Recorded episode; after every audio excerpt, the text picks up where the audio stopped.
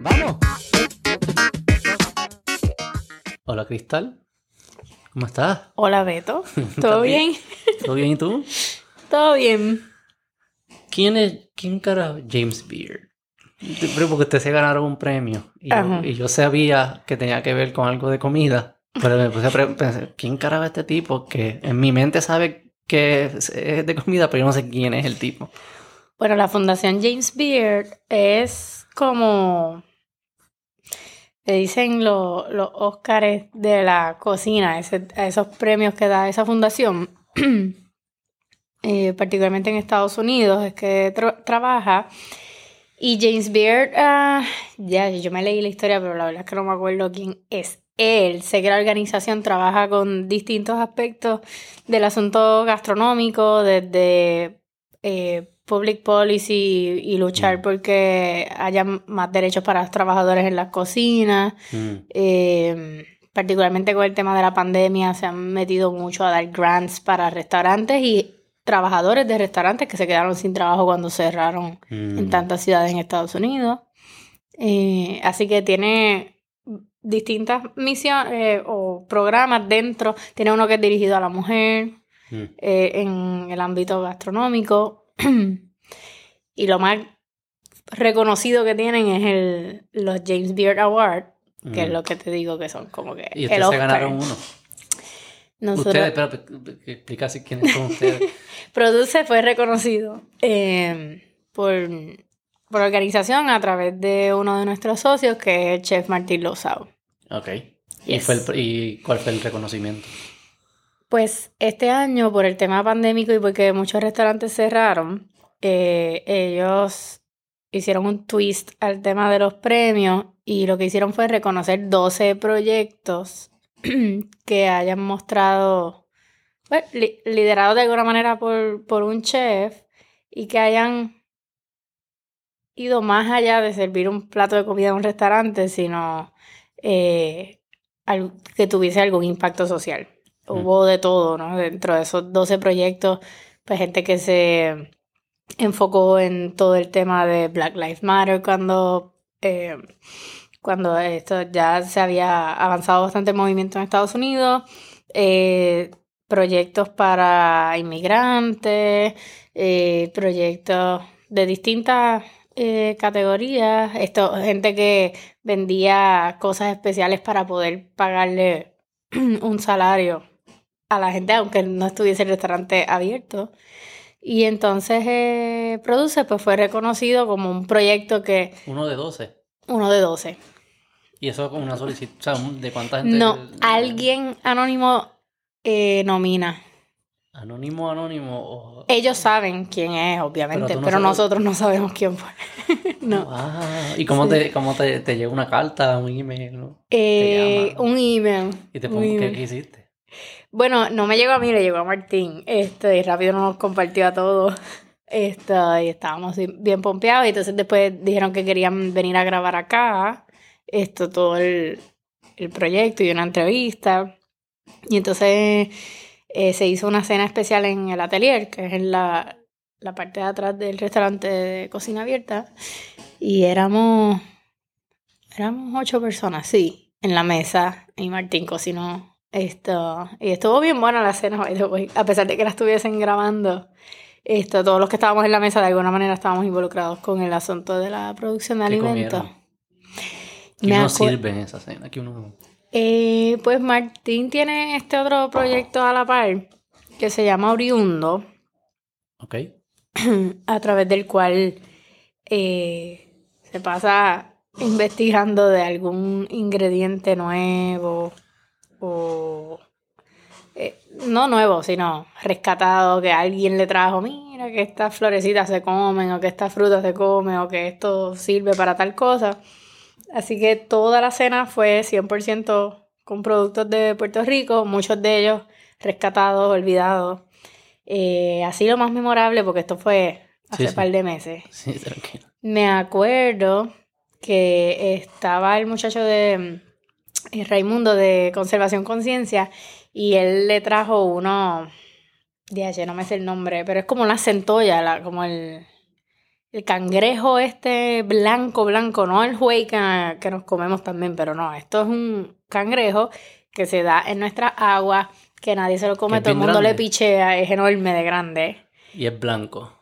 la carne es blanca y se come el, las palancas. Eh, y él lo sirvió dentro de un aguacate, como que relleno. Ok. y ese, ese es el que.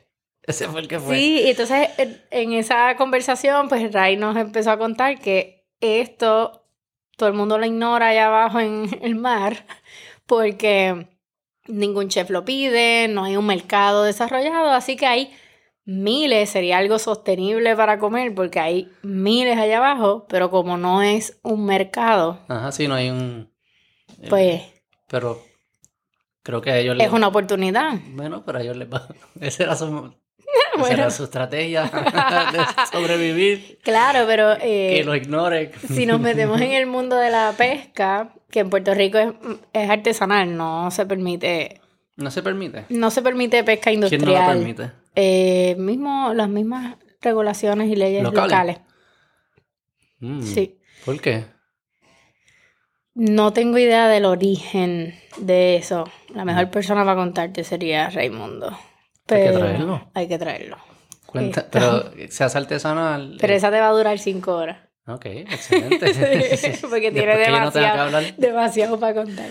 Esto... Pero entonces dices que como es artesanal, a veces como que encontrar este tipo de no. De especie que, que haya abundancia pudiese ser este, útil. Es lo que por ahí iba Sí, pues iba porque la pesca es artesanal. en Puerto Rico, más del 90% de la pesca que se consume es importada. Eh, hay unos poquito más de 1.500 pescadores eh, registrados ahora mismo. No hay ninguna política pública real que, que proteja esa industria o que ni siquiera la fomente.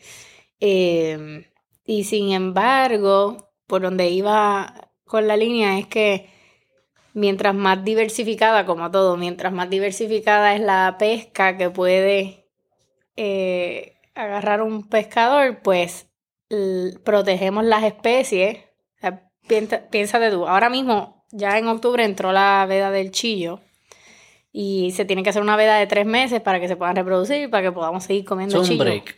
Es un break para que eh, la reproducción y haya ¿Qué la hace el chillo en esos tres meses? Si tú fueses chillo. chilla, te iba a decir chilla y rápidamente mi cerebro no, no, no, no, sé eso, no sé eso. Esto, bueno, no, pero definitivamente son tres meses de espacio para que las, los ejemplares que están más chiquitos puedan crecer y entonces mm. podamos seguir comiendo chillo. Pero si comemos chillo todo el tiempo, estamos decimando el chillo. Entonces, si hoy comemos chillo, mañana Rainbow Runner, pasado mero cabrilla, pasado nos comemos el cangrejo, el otro día nos comemos una langosta, el otro día nos... Pues entonces le estamos dando un break al chillo. Pero si cada vez que vas a un restaurante vendes miles y miles y miles y miles de libras del mismo chillo, pues no le estamos dando break. Y entonces tú dices que este cangrejo es que era. No, era Como, es un cangrejo. Que encontrar uno, nuevo ayuda a que todo eso sea más sostenible. Pues sí, digo, él siempre estaba ahí, no creo que sea nuevo, pero. Bueno, que. Si se pudiese introducir. no lo empecemos a, comer. Correcto. Si se pudiese introducir, por lo menos en, en nuestra gastronomía, en restaurantes y ya más adelante. Primero, usualmente el restaurante rompe, sí. Primero el restaurante rompe y después en las casas. Cualquier tipo de restaurante es como gourmet y después más masivo. Exacto, sí, como todo. No, sé si te acuerdas el ejemplo del pez león. El pez león, esto, hubo un error el craso. El pez león es el que todo el mundo le tenía miedo porque, ajá, porque tenía las espinas venenosas. Pues eso fue un caso de cómo no manejar un asunto esto. ¿Qué hicieron? Pues el, en vez de hacer una campaña de educación de, hey, tenemos esta especie invasiva, sí, tiene unas espinas que son venenosas, pero se puede comer, vamos a adiestrar a chefs para que sepan Mm. cómo quitarle las espinas y eso vino a pasar 10 años después. Mm. Hubo una campaña de terror de 10 años. de ¿Quién que- hacía esta campaña? de terror? Pues, más bien estos recu- recursos naturales, etcétera. ¿Ah, sí? O sea, no, no de ellos directamente, pero se empezó a regar que teníamos esta especie invasiva que era venenosa, que tuvieses cuidado en las playas. Entonces se creó este temor de yo no, no voy ni a mirar para allá, o voy a dejar de bucear, o voy a dejar de. porque hay pez leones en la, en la orilla. Esto, y en, en vez de un poco como ha pasado con la iguana, decir, no, mátenlas todas las que vean, ¿verdad? Porque es una especie ¿Podemos invasiva. comer las iguanas? Sé que alguna gente... Las iguanas se ¿Tú la has comen. Yo la he probado. Hay un. Hay una gente, no sé si existen. Yo, de- yo siempre pongo el asterisco de la pandemia porque no sé quién sobrevivió y quién no, pero sé que habían un, un grupo de personas, me parece que por la costa este, que estaban produciendo la carne Y- comercialmente. Ah, sí, y es Sí. legal. que se- Exacto, que era legal. Y es que sabe a pollo. Como pollo, sí. Y yo probé, yo probé cocodrilo una vez. que- Y yo también, Sabe similar. pollo, tú sabes. Exacto. Sí, es una carne blanca ahí desabrida que hay que echarle sal y adobo para que sepa algo. Sí, sí. Exacto. Con mayo ketchup todo. Exacto. Este, te- yo pedí. Usted le dice, ¿cómo se produce, produce? ¿Cómo, cómo se llama la compañía? ¿Cómo se supone que yo le diga la produce? Produce. No es PR o Duce. No, ay Dios mío, me muero. No. No, el double entendre ahí del PR. Este no produce. Yo pedí, este, y yo te lo, yo te lo, te lo escribí al momento, que me hice un sandwichito con unas mallorcas chiquitas que traen, con unos paris de longaniza. Los sliders de Sliders de Alcor. longaniza. Alcor. Fuera de control. Yes. Fuera de control.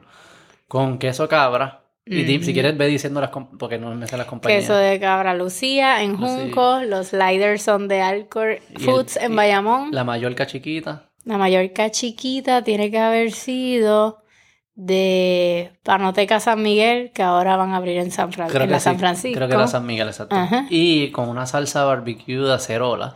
Que se hace en la cocina comercial de Produce. Ajá, exacto ustedes. Sí. Al garete. Eso está. Y yo soy, ¿sabes? Y lo, lo hablaremos, ¿sabes? Yo, a mí me gusta. Yo no soy tanto de apoyar lo local porque es local. A mí no me gusta ese. No. Yo apoyo, yo te apoyo, yo te apoyo a ti porque eres amiga y sé que va a estar cabrón y lo que haces en el pretexto está cabrón y todo lo que tú haces está cabrón. Pero es que esa comida está, o sea, está buenísima y cabrón. o sea, y, y la pediría de nuevo, no importa de dónde venga. Estaba, era espectacular esa comida.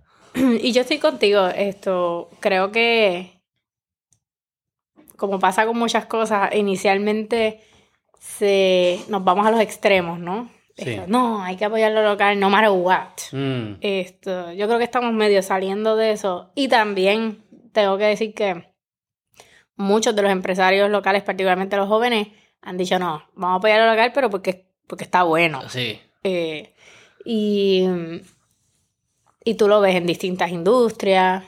Obviamente me imagino que has tenido conversaciones al respecto, pero uno ve que no es apoyar lo local por, por el mero hecho de que sea local, sino porque esté, está bueno. Eh, y eso nosotros lo tenemos bien claro. O sea, nosotros al final del día produce y muchos otros proyectos, eh, quizás de menor tamaño. eh, estamos todos en la misma lucha contra eh, la dependencia de importaciones que tiene la isla, que es ridículo. Mm. ¿Cómo tú llegaste a... Tú quieres hablar de tu journey? Porque tú... ah, es la segunda persona que habla que hablo en el podcast que trabajaba eh, en medios, publicidad, más o menos, y terminó en cerca... Él está haciendo... Él es del de Puerto Rico, no sé si lo conoce, hace setas. Sí, Este, claro. Sebastián, estuvimos hablando con él. Este, pues está en el mundo de cerca de la gastronomía, agricultura. ¿Cómo usted? ¿Qué, qué es lo que está pasando? ¿Qué te atrajo? Bueno, yo esto mm, siempre digo que yo desde que tengo memoria me encanta comer, ¿verdad? Me encanta comer mucho y me encanta comer bien y siempre fui, no fui una nena mala, mandrillosa, tú sabes, yo No eras mañosa, te no era mañosa, te disfrutabas, a mí yo pedía nuevas. malangas y pedía langostas y cosas bien locas. Y cuando viajabas te gustaba. Sí, esto, siempre eh, pruebo cosas nuevas y, y me expongo, a menos que visualmente se vea nasty, yo no puedo bregar. te Pero el yo. capurria. Sí, pero eso visualmente se ve bonito. No, ¿qué, qué, qué- entonces, ¿qué, qué patinaste visualmente? Más como la- las cosas quizás como más patés y eso, yo no soy fan.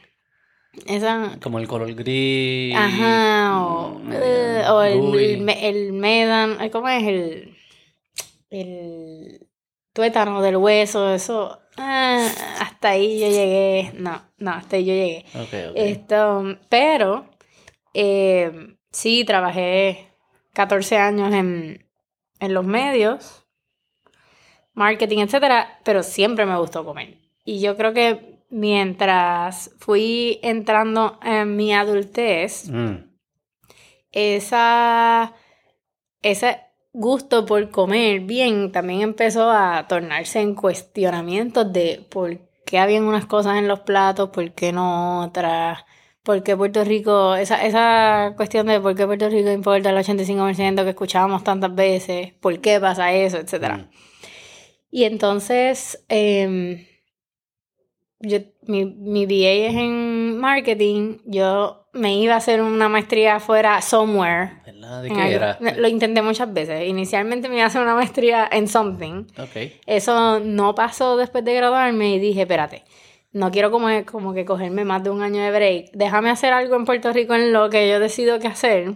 Y entonces ahí recién, hacía como un año o dos, habían abierto un, una maestría en gestión cultural en humanidades en la UPI. Y yo Gestión dije, cultural. Gestión ¿Qué y es administración gestión cultural. Pues es una maestría interdisciplinaria eh, y la maestría se ve bien distinta dependiendo del individuo. Eh, porque ¿Qué hay gente, hay gente que se va por el área de las artes, hay gente Mm. que se va por, por asuntos de artesanías o pinturas, etcétera.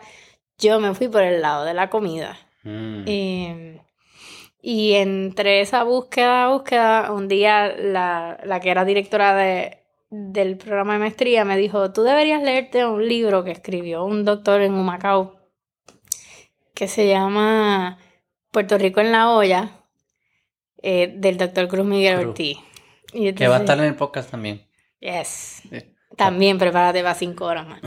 Eh, Él me dijo una hora y dame dos al menos y ahora parece cinco entonces. sí, cinco, cinco. Vale. Esto, entonces, yo le digo, mira, eh, pues nada, fui, no aparecía el libro por ningún lado porque ese libro lo escribió hace 10 años y dije, pues esto lo voy a comprar por Amazon, olvídate, y yo pagué, yo siempre digo Cruz Cruz, yo soy la persona que más caro ha pagado tu libro ever porque me lo enviaron, Usado. yo no sé ni de dónde usado, 100 pesos, ¿no? ciento y pico de pesos el libro, pero olvídate. Una reliquia. Sí, sí, Pues lo compré, me lo leí y esa es casi mi Biblia. Gastro para mí es. ¿De qué es el libro? El libro resume eh, la historia de Puerto Rico desde la perspectiva de la alimentación, utilizando, en vez de números de capítulos, el arroz, las habichuelas, el cerdo, Ok. las viandas, el dulce, etcétera. Esto, y, y ahí es que tú pones en perspectiva el por qué antes se producían unas cosas y se dejaron de producir, y todo el tema político que hay dentro de la comida, el contexto histórico en el que pasan las cosas, etcétera. Y obviamente, esto, yo dije, yo tengo que conocer a este hombre, no matter what, él ya te contará que prácticamente me, me le aparecí en la oficina en Humacao de, mira, yo necesito una reunión con él. Y, y ahí nos conocimos y me acuerdo en esa primera reunión, eh, que no fue planificada, fue así como que 10 minutos, hola, mucho gusto, me encantó el libro, esta es la idea que yo tengo, eh, porque necesitaba un director para mi proyecto de tesis y ahí le presenté lo que eran los cimientos de Produce.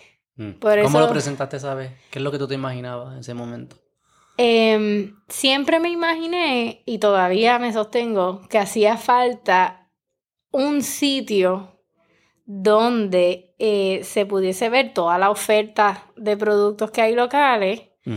y, y toda la demanda que hay. Eh, y te voy a decir cómo eso ha evolucionado con el tiempo, pero Mm. eso fue lo primero que le presenté. Y decía, yo no sé si esto es un app, yo no sé si esto es un website, whatever, pero eso, esto es lo que yo tengo en mi mente. Y me acuerdo, todavía tengo el papel que le enseñé Ajá. de lo que yo eh, pensaba que tenía que pasar. Y entonces, em, nada, ahí conocí a Cruz, empecé a desarrollar todo el tema de la maestría. Me encantó tanto todo el tema de la comida que empecé a coger cursos de agricultura, eh, cogí cursos en Humacao, en, perdóname, en Utuado. Mm. Eh, después vino, y, y como dos o tres años después, me aceptaron en el curso del, del proyecto de Joco Bravo, otro que debes entrevistar. Ok. Ahí. ¿Qué? Ok. Eh, y cuando cogí el curso ahí ya, ya tú sabes, ya yo estaba con la Pero eso en tu momento ya tú no... Ese fue el, el momento que tú dijiste, esto va a ser mis próximos 10 años Ya o mi futuro va a ser esto. Cogí el de Utuado, ya yo estaba bastante... Yo dije, lo que sea que voy a hacer va a ser relacionado a comida. Entonces todavía estaba en los medios y dije, bueno, pues me voy. Me voy a estudiar chef. Voy a cambiar full blast todo mi... Como que yo quiero bregar con comida. Eh, y entonces pues me aceptaron en Culinary Institute of America en Nueva York, todo, y ahí estaba ready para irme. Eh, imagínate, soltera, cero de nada, sin deuda, Ahorro. sin, con ahorro, yo, yo me iba, iba a cambiar mi vida completamente. Eh, y ahí llega una CEO nueva en donde trabajaba y me pidió que me quedara 18 meses para un proyecto especial. Y pues, nada, me convenció, me quedé los 18 meses. Entonces. ¿Y qué pasa esos 18 meses? ¿Te estabas matando tú por dentro o, o No. todavía el sueño estaba y, En mi mente le iba a añadir más al pote. y. y crees que era miedo? ¿Qué, No, no, qué no. era? No, no, no. Nada, fue, se dieron las condiciones y. Era lo que... Y cool. O sea, no iba a ser. No iba a ser como que un mega. tra- o sea, era un buen trabajo, pero no iba a ser algo que, que me iba a chupar la vida otra vez por ahí. O sea, era algo bien puntual, 18 Yo me meses, pregunto me porque voy. yo he estado en... en- en- esos son crossroads. Digo, uno lo ve como uno lo quiera Claro. ver. Quizás es, coincidencia. Uno se va a un Pero viaje fue de que bueno no, que son pasara para mí. Y, sé yo. Y Sí. me cuentas por qué ahora. Pero lo que te iba a decir es em, que a veces... eh, sí, a veces como que uno va a dar un brinco que sabe que es riesgoso o, no- o parece ser riesgoso en su mente. eh, y puede ser que lo sea. Es riesgoso, un cambio grande, lo que fuese. Estás convencido y lo vas a dar y de repente aparece ese y mira, una oportunidad ahí bien tranquilo, estable, lo que venía. Y es como. Es como cuando, cuando te, a- no te pasa que yo me levanto, odio mi pelo, me voy a recortar, ok, no, lo atraso, lo atraso, llega el día, ok, me voy a recortar, hago la cita. Me levanto ese día y mi pelo se ve cabrón. Siempre me pasa. Exacto. Y es como que son esos ahí, el momento que tú vas a tomar la decisión siempre llega. Sí, sí, te la ponen, ¿estás seguro? Es un tas seguro. ¿Tú- ¿Tú, Claro. sientes que eso fue un tas seguro? No, esto, yo estaba bien segura que, que lo iba a hacer, lo, simplemente lo, lo- De hecho, yo no cancelé la misión, yo la pospuse. Ok, El- ok, ok, o ok. formalmente. Ok, ok. Entonces, eh, en ese proceso, Mm. que siempre digo que llegó primero el farm que el table, porque en ese proceso apareció medio sin buscarlo lo que hoy el día es el pretexto. Ok, pues hay que contar, no sé. Bueno, no contamos mucho qué es produce, pero yo creo que la gente ya captó una idea. Es parecido, es como un... Las dos cosas se empiezan a mezclar. Bueno, Digo, va- si, si estamos metiéndonos en mi vida, las dos cosas se empiezan a mezclar y siempre están Sí, todas sí, mezcladas. sigue por ahí. Ok, pretexto. Llegó el pretexto. Llega el pretexto que realmente inicialmente iba a ser como que, whatever, una casa, mi casa. Eh, la empiezo a arreglar para que se vea bonita. Yo compré a finales del 2016. Que es una casa en Calle, ¿no? En Calley. Y tú pensabas vivirla siempre como...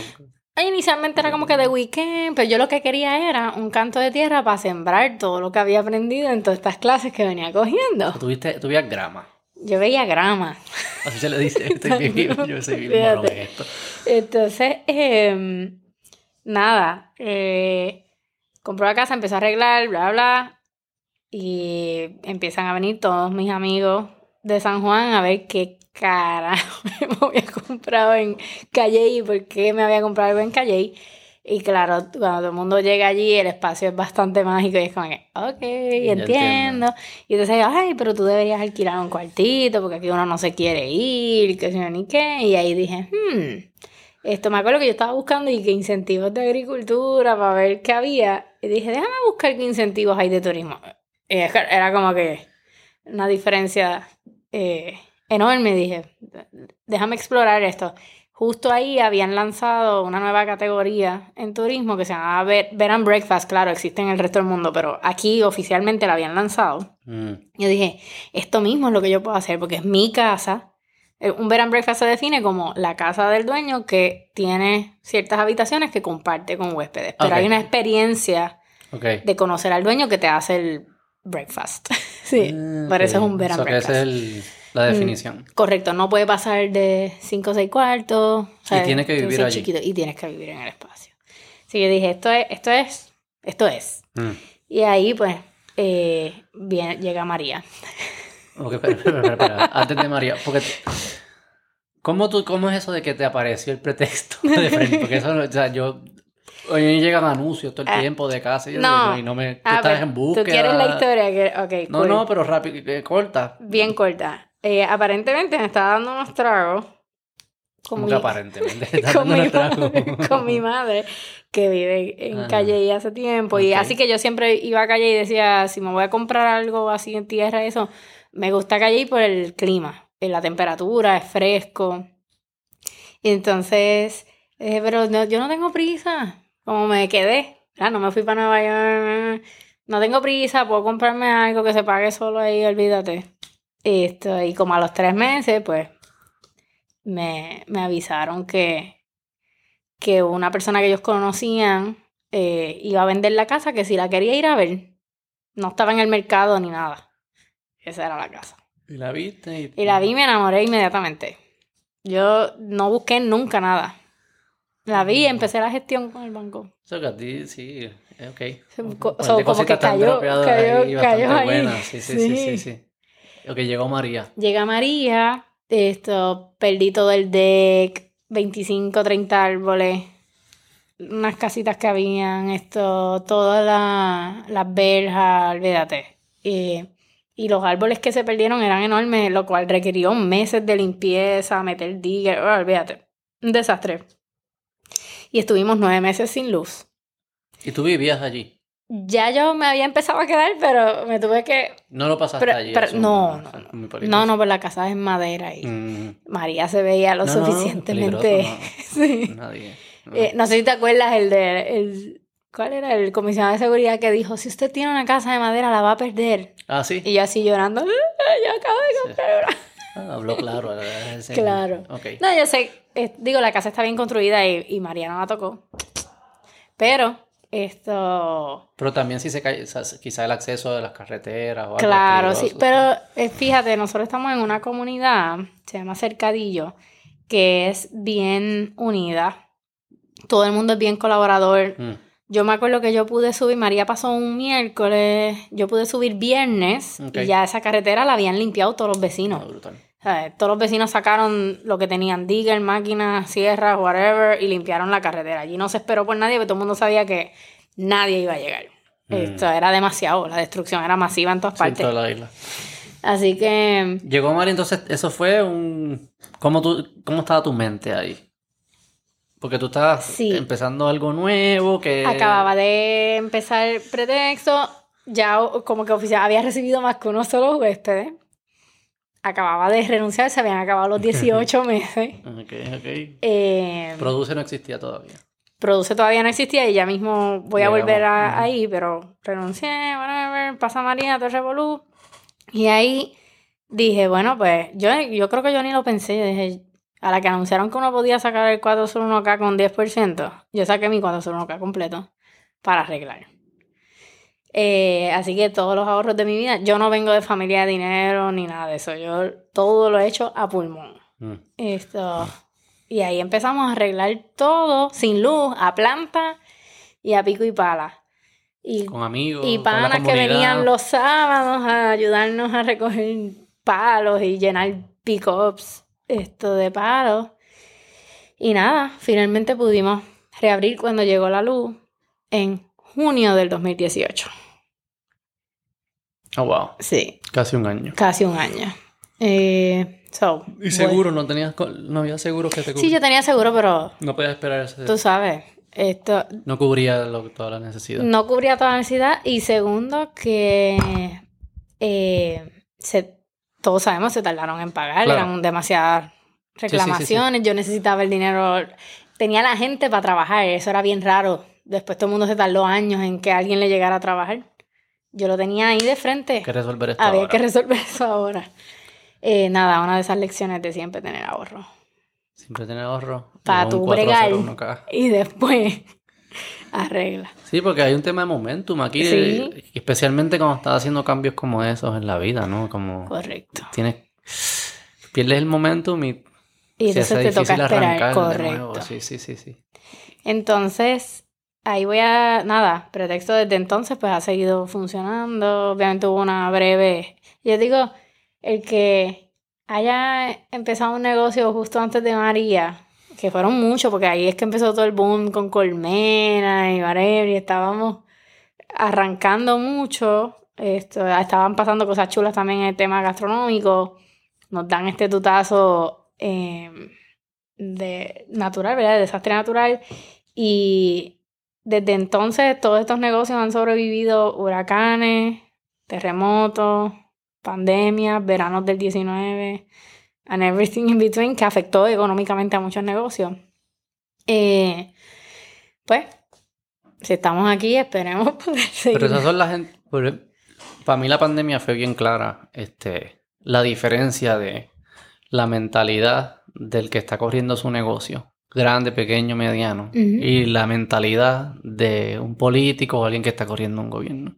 Para mí fue bien marcado cómo, cómo el empresario busca ser creativo, siempre. Se lo inventó. Tú le tiras cualquier, le tiras la orden ejecutiva, no puedo hacer esto. Ah, pues pongo la, la- la- los restaurantes, pongo la cosita de cristal entre medio. No puedes esto, ah, pues me siento afuera. No puedes esto, hago Uber Eats. No Delivery. puedes esto. Mm, No, puedes esto. No me importa la curva que tú me tires. Yo digo, llega un punto que se el empresario se cansa y dice, me, me voy para el carajo, o cierro, lo que sea.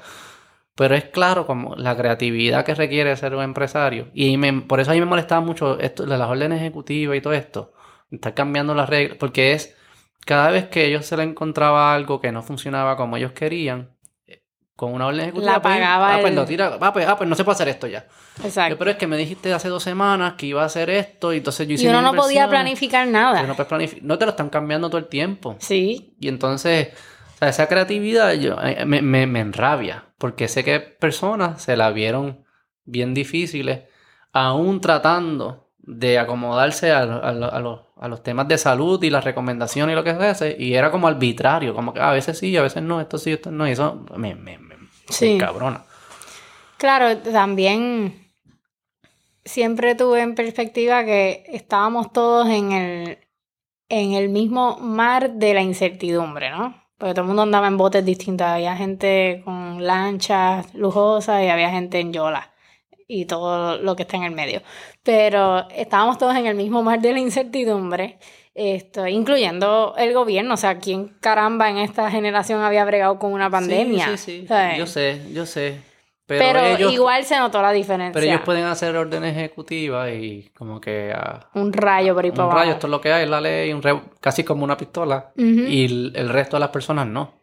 Entonces eh, era como que casi la necesidad de ser creativo te obliga, eh, te hace creativo. El Hace- gobierno nunca tiene que ser creativo. Hace dos semanas más o menos fui a, estuve en Nueva York y todavía tú ves que casi todos los restaurantes tienen las mesas afuera. Ajá. Eh, esta, esta gente no comió cuento. Esta gente, para el carajo que los carros se estacionen aquí, los restaurantes tienen sin pagar extra.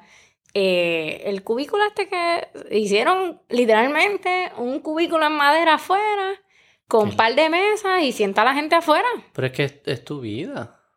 Es tu livelihood. Claro, Por pero el eso. gobierno actuó inmediatamente porque saben Allá. sí, porque lo sí, porque lo que ellos saben lo que genera el tema gastronómico en la ciudad, así que le permitieron a los restaurantes abrir sus espacios afuera y todavía Sí. tú vas y están, creo que ahora cuando se acabe este año Cambia. van a hacer la oferta de si te quieres quedar con la cuestión, pues hay que pagar algo. Mm, Que si lo quieres sacar, pues lo pues sacas y ya. atrás y no pasó nada. Pero casi todos los restaurantes dicen, duplicamos nuestros asientos, make sense lo que vayan a cobrar. Sí. Hace sentido. No, Porque... no digo, eso sí, sí tiene sentido. exacto, Pero sí, sí, pues está bueno, pero no fue, ay, pues déjame crear esta y nos morimos aquí en la burocracia. No, coge tres cantos de madera, hazte tu cubículo, pon mesas afuera, brega. Pero, y eso es lo que, ese es el- tu ejemplo de pretexto es perfecto. Eh, eh, este es mi bebé, Mi negocio, como le quieras llamar. Sí. Eh, yo le metí y, y nos tiraron una curva que fue el huracán María, un- una curva pesada. Eh, pero me toca a mí echarlo para adelante y lo hiciste. Y es como que ese espíritu, para mí se ve bien, marcado en la pandemia, yo lo vi bien marcado. Sí. La diferencia del espíritu del empresario y el espíritu del gobierno. Porque el empresario no puede cambiar las leyes para que No. ah, para que obliguen a que la gente venga al pretexto. No, no. Yo tengo que hacerlo, yo tengo que mercadearlo, yo tengo que, yo tengo que hacerlo. Exacto. Y no sé, Sí. lo admiro, eh, admiro mucho eso. definitivamente vimos, vimos quiénes. Mm, ¿Qué aprendiste? No tienes que decir nombre, ¿no? ¿Por qué no, aprendiste? pero fíjate, esto yo, yo lo viví por las dos vías y ahora si quieres voy a cambiar a Produce y, Dale, dale, y sí, sí. vamos, vamos a coincidir otra vez en la Vale, pandemia. Vale. Eh, en ese momento que te dije que renuncié, eh, fue porque yo era súper asidua a uno de los restaurantes que tenía Martín, que se llamaba Nona. Esto Bueno, iba todos los viernes. buen restaurante. Sí. Es el italiano que está. El italiano en San Jorge. San Jorge, exacto. Eh, pero allá eh, trabajaba un bartender en ese momento que conocía exactamente lo que a mí me gustaba tomar. Ginebra con distintas cosas. Y él se pasaba inventando. exactamente, Sí, pero pero se- Ginebra con distintas Pero él se cosas. pasaba inventando cócteles no en fallaba. base de ginebra y, y, y te gusta este y te gusta lo otro. Y si- como siempre le daba feedback, pues me hacía los mejores cócteles. Esto, y, y lo extraño mucho. Eh, uno de los, de la, ¿cómo es? de los downs de mudarse a, a Calle. Em, pero entonces, em, así que Martín me conocía como clienta de allí. Ok. Y un ah, tú no día- conocías a Martín No, o sea, no. personalmente todavía. Nos conocíamos así de cliente chef, no, no de amistad ni nada, cliente No, chef. Ok, ok, ok. Eh, entonces, pero un día me llama y me dice, oye, ven acá, esto, yo no sé qué tú estás haciendo, ni qué es de tu vida, ni... Yo ¿Él sé que, dijo? sí, esto, vamos a hablar, fuimos, me acuerdo que fuimos al Lote 23. Yo sé que siempre te veo aquí los Eh, viernes yo sé que tú siempre vienes aquí esto los viernes y que haces algo relacionado a marketing y yo estoy buscando a alguien de marketing. Ok. Esto, whatever, me dice la que hay. Otra, otra, otra que te cayó. Ah, eso fue cuando ya había renunciado y todo. O sea, perdón. Sí, ya sí, sí, en planes de que había cumplido los 18 meses, así que fue como medio perfect. Eh, y dije, ¿sabes qué? Era, era menos dinero del que yo me ganaba. Yo dije, pero este es el break de acercarme a la industria gastronómica, empezar a conocer el otro lado que no es el de comensal, pero dentro de mi safe space de marketing. Y con algo Ah, de algo que yo lo conozco, tienes ingresos, lo empiezo a conocer. Buen puente. Está, está bueno. Y en esa conversación eh, también me dijo, y yo tengo un proyecto con, con otro muchacho que me estoy asociando. Esto no se llamaba Produce en ese momento, pero esto eh, para una, una aplicación para conectar chefs con productores locales, porque es una chavienda conseguir. Y yo, ese es mi proyecto de maestría. y es, de verdad, que sé qué. Y nada, de ahí surgió que terminé, terminamos todos siendo socios Y haciendo del- produce. del proyecto que se terminó llamando Produce. Eh, ahí empiezo a juntarte las cosas. Pasa María. Ya te sabes que estoy con el pretexto. atrás, sí, atrás sí, o sea, esto pasó el verano antes de María. Ok, ok, ok. Esto está pasando a la misma vez. Yo compré una finca en Calle y, y me cambié de Y trabajo. empezaste esto. Así que empiezo a correrle el marketing a los restaurantes que sé qué y pasa María. Eh, y eso resulta que se tuvieron que cerrar algunos de los restaurantes. Eh, Paralela anuncia Pre-18. Ok. Y nosotros teníamos la idea esta. Yo no sé si a, ti te produce. caen, si a ti te caen tantas buenas suertes o tú tienes un ojo. No No, sé. no, no estoy, no estoy, No no sé. estoy chisteando. Y tú, o tú tienes un ojo para identificar. O estabas tan clara lo que querías que. Pues yo creo que tan- Yo creo que uno atrae cosas, pero Sí, honestamente no. uno atrae, pero yo no considero que tengo un ojo. Yo creo que uno atrae cosas. Ok, maybe es eso. Porque la verdad no es como que yo. Porque suena como que te han caído. Y yo sé que no es Sí. así. O sea, yo sé que, que tú, tú te, te posicionaste bien. Tú, has- tú has hecho, hay algo de mérito y algo de suerte, como en todo, como, Como todo, en todo. la vida. Este, quizás tengo que estar más pendiente a ver si me están cayendo oportunidades que no me estoy dando cuenta. Yo creo que esto también. eh, y obviamente eso uno lo aprende con el tiempo y que se que el, el tema de la apertura a. Mm. "Hmm, déjame ver qué hay aquí, porque a veces uno le ofrecen algo y tú, e inmediata tu reacción inicial es: no, no, no, yo no necesito más revolú en mi vida o yo no necesito más. Eso suena mucho a mí. Pero, y, y- y- y tú dijiste que sí, es cuando Martín te dijo. Yo siempre dije que sí a escuchar, porque why not? Claro, claro, claro. Y cuando, si alguna otra persona quizás hubiese visto la parte económica, por ponerlo de alguna manera, y decir, no, pero yo no voy a dar un bajón, Mm. whatever, o lo hubiesen visto como que diablo, que bajón en tu carrera profesional. Pero yo, am, cuando había decidido que ya yo me tenía que ir y que iba a hacer lo de chef, ya yo, y de hecho lo critico todavía más fuerte ahora, Mm. eh, el tema este de la carrera profesional, nada más el término carrera, ¿correr a dónde? ¿A qué? A Mm. joderte trabajando para el sueño de otro, a, a dejar horas de tu vida enfrente de una laptop, chavándote la vista, chavándote la espalda. eh, y no es que eh, hay mérito en el trabajo, siempre, y siempre va a haber empleados porque necesitamos, creamos negocios para crear empleos y crear economía. Yo no estoy criticando al que sea empleado, lo que estoy criticando es que se le llame carrera a esta cosa que es como un... es- Y no termina. eres un hámster. ¿Verdad? No es una carrera, porque las carreras por definición terminan. Tendrían una... Sí, entonces el fin, fin, es el el retiro, que ya estás lo suficientemente fastidiado y que todos sabemos que nuestra generación, only God knows si veremos seguro social o whatever.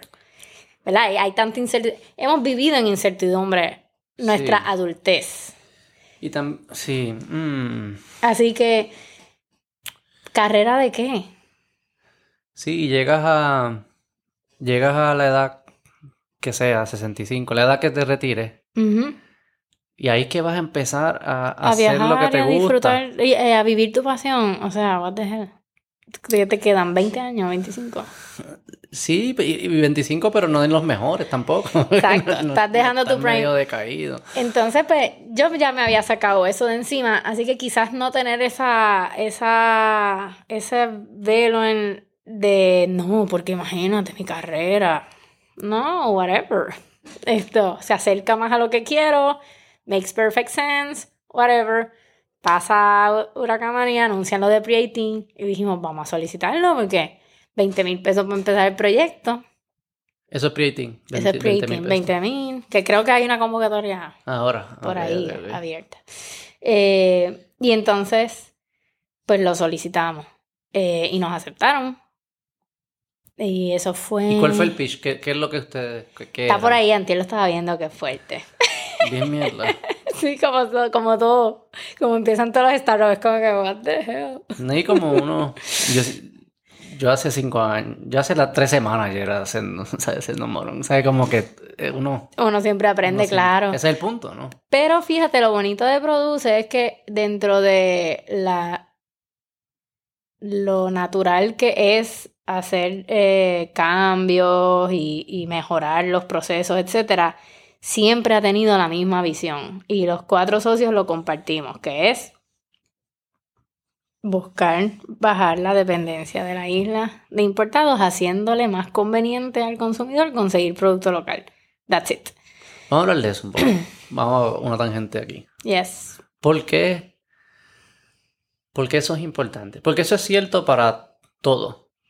Carro, energía, electrónico, eh, ropa, eh, medicina, eh, casi... Asumo que casi todo, excepto, excepto servicios legales. ¿Te acuerdas que ahorita te dije que lo, lo malo o lo triste de muchas cosas es que empiezan en los extremos? Cuando estábamos hablando de lo local. Ajá. Pues un poco por esa línea. Los extremos son malos. Eh, el mundo siempre ha importado y exportado Claro, cosas, de sí, eso sí, se ha tratado, por eso llegaron a América y la invadieron o lo que quieras llamarle, si le quieres llamar descubrieron, yo, yo respeto a cualquiera, yo no creo que la descubrieron, Llegaron, aquí, yo creo pero que llegaron. el más, ¿verdad? La más neutral. Pues llegaron y entonces llegaron porque había transacciones eh, estaban buscando unos bienes que estaban en otro lado que no estás en tu espacio. Así que no, yo no veo las importaciones como un cuco malo, terrible, que hay que erradicar y que Mm, eso lo vemos con Cuba, eso tampoco es bueno. mm, Esto siempre tiene que haber un balance, pero en Puerto Rico no hay un balance. Mm. A nosotros nos quitaron el balance. mm. Para el, más o menos los años 40, 30, 40, en Puerto Rico todavía se producía el 60% de lo que se consumía y 40% se importaba. Eso es más saludable. Mm. Pero ¿y por qué? Mm. Vamos a ver, va- vamos a descifrar esto. Mm, Este, tengo dos preguntas. ¿Cómo calculamos ese punto que es óptimo, saludable, lo que tú llamas saludable? Este, ¿y por qué comida? ¿Sería el mismo punto para todas las industrias? no creo. Pero, por ejemplo, aquí no hay industria de automóvil. Así Y que... deberíamos. eh, no sé. O sea, algunas quizás tienen más sentido que otras. Claro, también hay unas economías de escala que hay que tomar Y en consideración. Y también decir agricultura es como bien amplio. Hay como que hay, hay- me refiero que hay productos que puedan tener más sentido que otros. o- Yo, Vale, respondiéndote por qué comida, porque comida es una necesidad. Pero Básica. energía es una necesidad. Básica. Energía es bastante básica. En estos tiempos sí. Sí. Y yo estoy de Medicina es acuerdo. bastante Yo pienso que básica. todos estos techos que estamos viendo aquí deberían producir energía. Medicina es bastante básico. Medicina es bastante Y básica. deberíamos producir medicina. Digo, Producimos bastante No, no, medicina para que se que se y vuelve. sí, que no vaya y vuelva. Se va y vuelve. La cosa más No, barbárica. y no estoy, ¿sabes? No estoy tratando, eh, al final Sí, sí, o sea, es como que quiero, quiero entender la lógica, porque también me parece, este, yo estaba pensando en esto. A suponer que estoy yo y mi vecino, ¿verdad? Y los dos estamos tratando de hacer lo mismo. Bueno, em, voy a decir algo, crecer, crecer tomate. Él quiere crecer tomate, yo quiero crecer tomate. Eh, de repente él sabe crecer tomate, él por alguna razón, porque lo subsidia su papá o porque es mejor en tecnología, sabemos que hay muchos ejemplos que de esas dos. Él ah, crece tomates mejor que yo.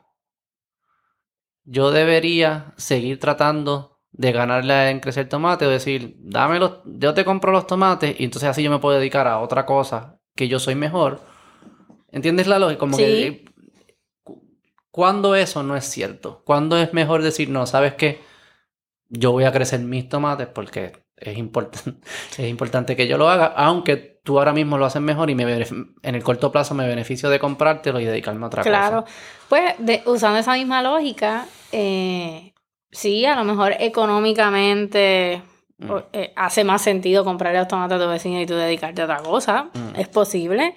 Eh, pero ¿y qué pasa si tu vecino un día te, se enchisma contigo? O tu vecino, Dios no lo quiera, tiene un accidente de carro y no te puede vender más tomates. Claro, en ese ejemplo sí estoy jodido. Exacto. Sí, dependo de tomate. ¿no? pero, Entonces- pero en el, mundo, el mundo no, no hay muchos vecinos, ¿no? Hay muchos vecinos que saben correr tomate. Pero tú vives en una isla. Es más sostenible. Ok. ¿Qué pasa si tú...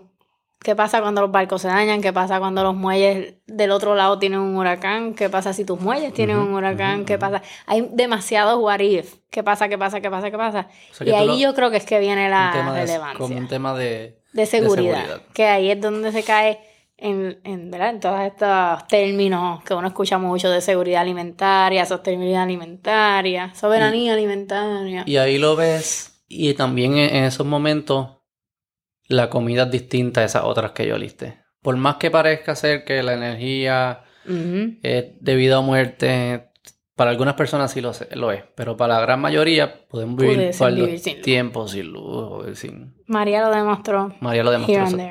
Sin comida y agua no se puede. No se puede. Siempre he dicho que la, la meta del ser humano es ser como un robot que te pueda... Bueno, tú lo odiarías, pero que te pueda... y conectarte en la pared para cargar. Tú lo Bueno, y, No, pero, ok, fair enough. sí, entiendo que hay un, hay un argumento de seguridad. eh, Eh, todavía no estoy 100% convencido, pero lo entiendo. También Sí. hay otras implicaciones sociales y económicas, más allá de la alimentación y la nutrición puntual, ¿verdad? Que necesita el cuerpo humano para poder, para tener energía y poder hacer las otras cosas. Eh, cuando tú conoces al que produce tu comida, Mm, cambia también la perspectiva de qué tuvo que pasar para que eso llegara a tu plato. Cuéntame un poco de eso. Y eso fue lo que a mí me llamó la atención de todo este mundo. Cuéntame. Pero Cuéntame de eso, porque ¿qué es eso? Como que es como esa conexión humana. hay una conexión humana que es difícil de replicar. Eh, no sé si a ti, a ti no te da alegría ir a un chinchorrito y que actually corten el plátano al frente y te frían los tostones al frente versus tú nunca ver de dónde salió eso, si salió de una bolsa, si salió de whatever. Uno sabe la diferencia, ¿verdad? Te Pero contesto la pregunta. no te importa. De verdad que no. No. Pero yo soy bien morón. Pero, Pero no, no me es por importa. morón. No me, no me importa. No te pero puedo importa. ver cómo hay gente que le importa y. A ver si me importa. ¿A ti te gusta un tostón congelado versus uno...? A mí no me encantan los tostones. Ah, es que Sí, tengo un sí, mal ejemplo. Dime otro. No, dime algo que te guste. No me gustaría que maten el, el cerdo al frente mío, aunque quizás fuese más ético que suceda. Eh, pero el cerdo es es, distinto. bastante, es, es bastante esto, como se hace, es- está bien hecho en Puerto Rico. ok, ok.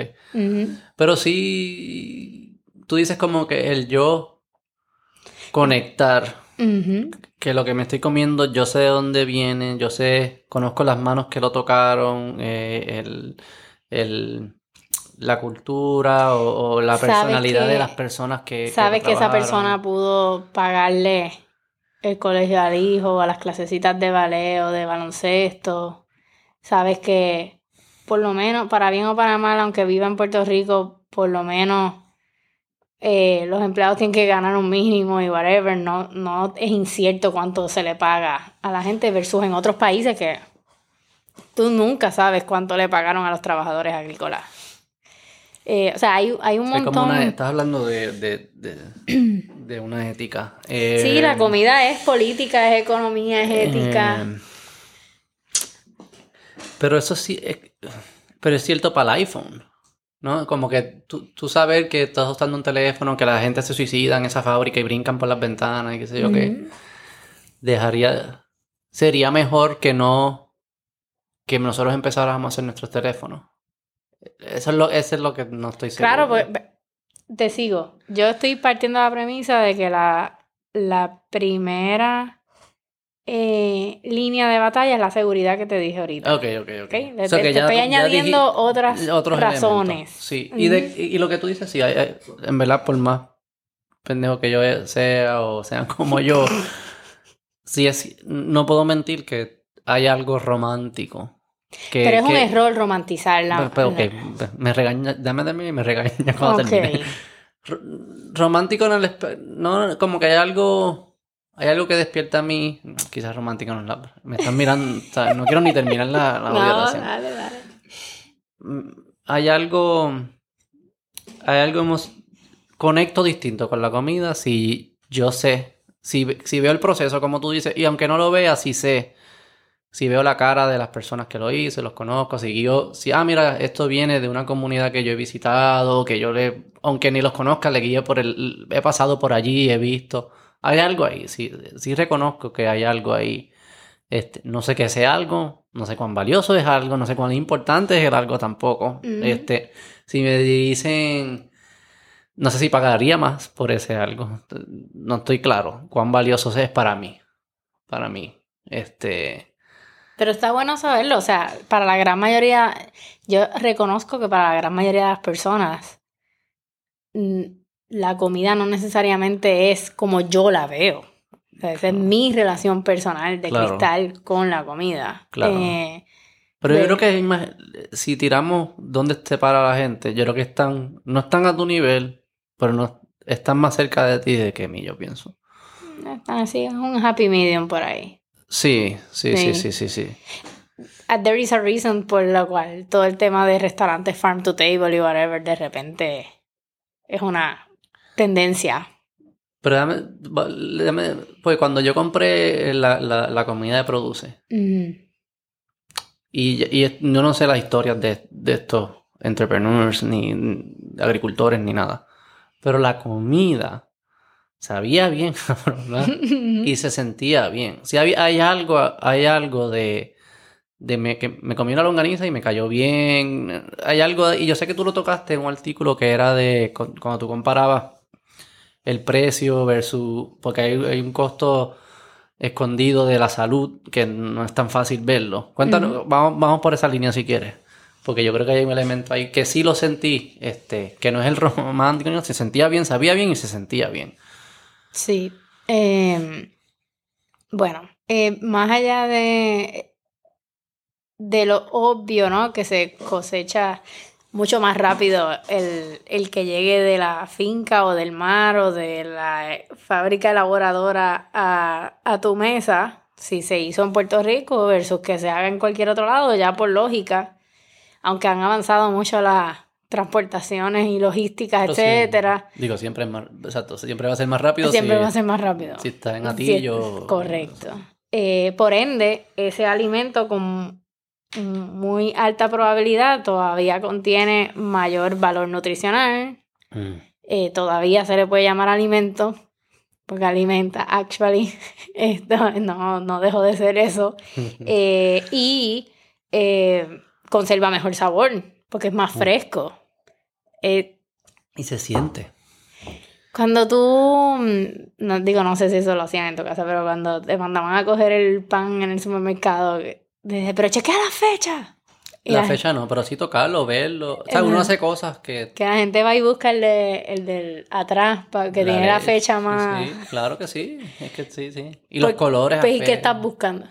Frescura. Sí, sí. Que alguien es que, el- que lleve menos tiempo aquí. Claro, y O esa es la camino. diferencia. Esa es Mm. la, la diferencia en sabor. ¿Sabes? Hay números con... y- pero en tu artículo te hacías como un argumento de que eh, eh, hay productos locales, o él existe la percepción, y me imagino que es realidad en algunos, en algunos no, de que el producto local es más caro. Este, y tú lo que decías, hey, ojo, ojo, porque el producto importado, tú estás asumiendo un costo que no lo estás viendo en el precio cuando compras en el supermercado, que es el, el costo de salud. Correcto. Este, ¿sabes si hay, me imagino que esto es bien complicado de calcular, cuánto sería el, Hay, el hay, costo que, lo, que hay añade? ejercicios, hay ejercicios. Yo no, no lo tengo es bien en interesante mi, en mi mente ahora, pero de todos los libros que tuve que leer para Ah. el proyecto de la maestría, me acuerdo de uno que empieza a meterse en, en costo, eh, por lo menos en porcentaje de cuánto costo de transportaciones estás dejando fuera, cuánto costo de, de los subsidios que se le da al trigo o al maíz o a la soya estás dejando fuera. Entonces, te, deja ver si lo consigo y te lo envío, pero es, como cuánto realmente te costaría esta cosa si no fuese subsidiada. Ok, subsidiada, pero no- ninguno que le añada como que el costo de salud que estás asumiendo por comer Sí, algo no fresco. y, le aña- y te añade, y, y me acuerdo que el, el libro va también en Estados Unidos se gasta no sé cuántos millones de dólares en enfermedades de corazón, que es la mayor, eh, Sí, la principal sí, causa sí. de muerte. La, la, entonces te va diciendo, pues por persona ese promedio es tanto, una persona que padece el corazón va a gastar Mm. tanto en medicinas y en tratamientos médicos eh, por el promedio de vida que le queda. Ah, Te pues me lo saca envías y lo todos vemos. los números de cuánto realmente te cuesta un problema de salud crónico o permanente por no haber sido atendido preventivamente alimentándote bien. Mm, me lo envías. Sí, sí, sí. Y estoy claro. Te lo voy a enviar porque es un libro completo de eso. Yo padezco de divertículos. Ujú. No sé si la conoces. Eh, Here and there, los divertículos son eh, unos. Si los doctores me van a. No, son como unos huecos. Yo, yo lo voy a decir a mi manera para que tú lo entiendas. Y como yo lo entiendo, y si está mal, pues whatever. Son unos huequitos que se te forman en el intestino. Ajá. No sabemos por qué. No se sabe, creo que todavía no está claro por qué es que salen. Cosas genéticas, pero también de la dieta moderna, de fast food y qué sé yo qué. Este. Pues se te forman esos huequitos. Esos huequitos no pasa nada si están ahí. Pero ahí se acumula comida y se pueden infectar. Mm. Cuando se infectan, es un dolor como si tuviese un cuchillo ahí eh, todo el tiempo. Entonces imagínate. El peligro es que se puede explotar el intestino y se te va toda la mierda por todo el cuerpo. Y literalmente se va a la mierda. y te va- literalmente te vas a la mierda.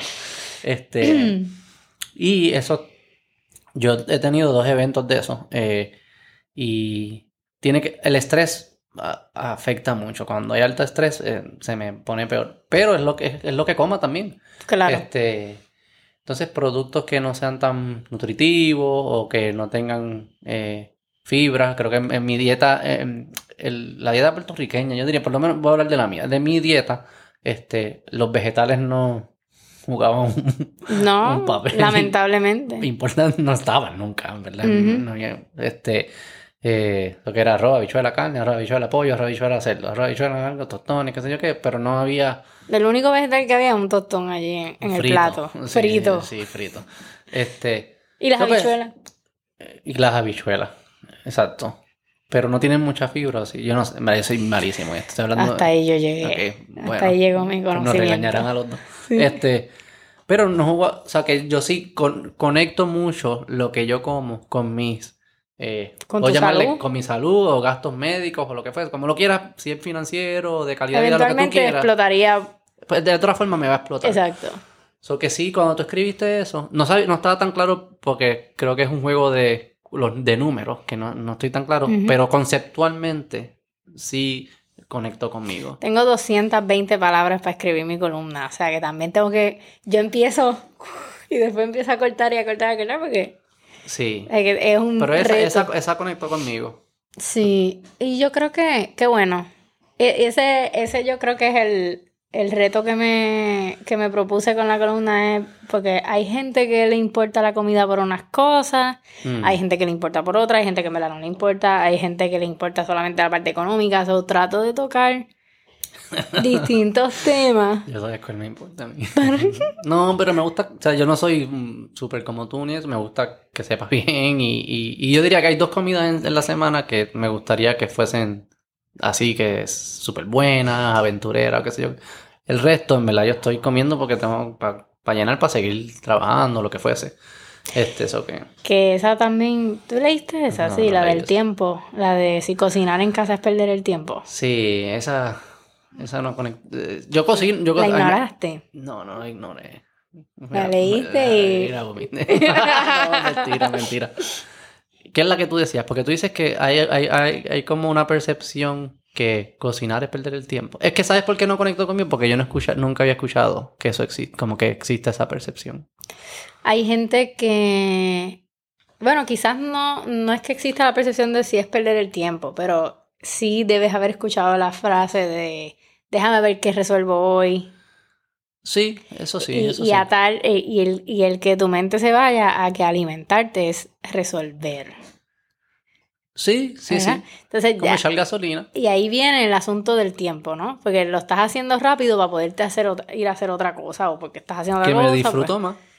que está cool. Sí, sí, sí. Pero al final del día, al igual que echarle gasolina, Ah. lo bueno del carro es que tú le echas gasolina de whatever marca que sea y después que sea gasolina va a correr. Claro.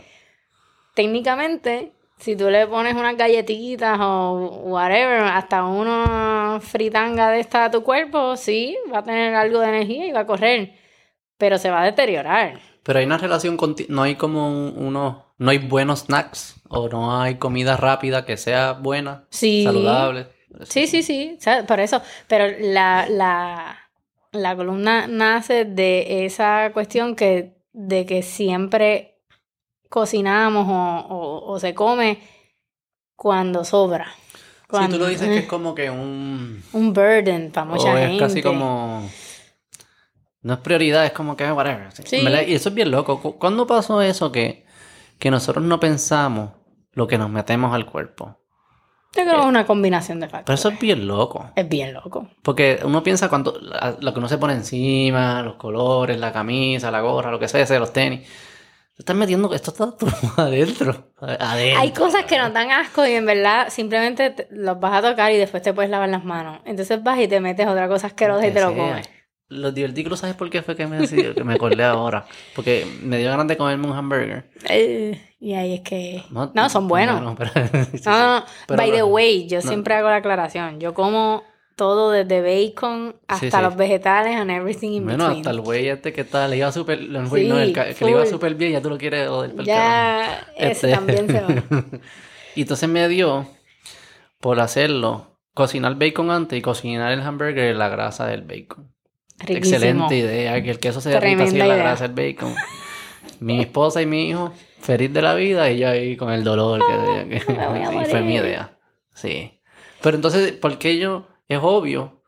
O sea, yo estoy siempre pensando, yo soy más como, como autores de comida, yo soy más como de, de, de, idea, de ideas, eh, de comedia, cosas que es más como que abstracta. Pero siempre estoy consciente de cómo yo uso mi tiempo para consumir un buen podcast o un buen show de comedia. No, no, no me quiero meter porquería. Ajá, exacto. Pero con la comida, no. no tienes o sea, protejo mucho mi cerebro, pero el resto de mi cuerpo. Sí. ¿Cuándo pasó eso culturalmente? Eso no tiene mucho sentido. Yo creo que esto, sin, sin ánimos de entrar en política ninguna, pero tuvo mucho que ver ya cuando se empezó a, a, a enraizar la cultura más americana de, que el tiempo es dinero, de que, de que tú tienes que ser eficiente con tu tiempo, de que tú calientas esta cosa que only God knows que tiene en el microondas y te lo comes y sigues con tu vida, que, que las madres no deberían perder el tiempo en la cocina porque tienen estas otras tantas cosas que hacer con sus hijos, o sea, se fueron por el tema de la conveniencia. Y, y por eso es que Produce no está alejado de eso, al contrario, es cómo hacemos que sea más conveniente consumir producto local porque no le vamos a poder quitar la conveniencia a la gente. Sí. Si tú no eres conveniente, claro. No te van a usar. te van a usar una vez. O sea, no me puedes convencer. Vamos a volver a lo. Vas a volver. Y, y, yo creo que la mejor demostración mm. fue la pandemia. La gente estuvo dispuesta a romper un poco de la conveniencia por necesidad y porque pues tuvieron el break, el tiempo para hacerlo. No podías hacer muchas cosas también. No podías hacer muchas otras cosas, pero a la que empezaron a abrir, todo kind of regresó mm. a una cierta normalidad.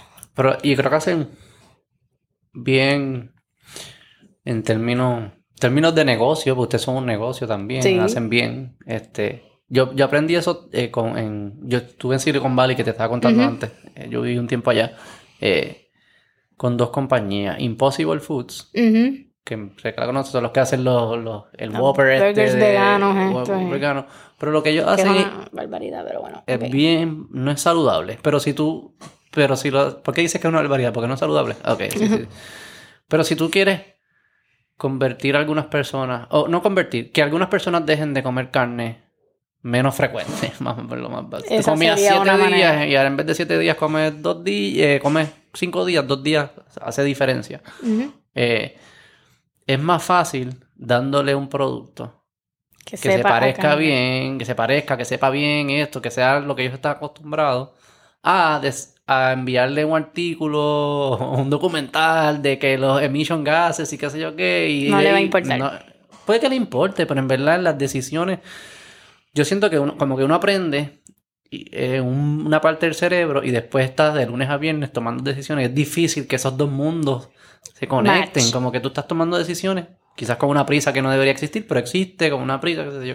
Y también yo creo que hay una cuestión de educación, porque por ejemplo, hablando de, usando el ejemplo de la carne, esto, si te das la oportunidad de probar el cordero, una carne mm. bastante similar en sabor, particularmente si la coges molida, whatever, bastante similar al de la vaca, mucho más sostenible de producir.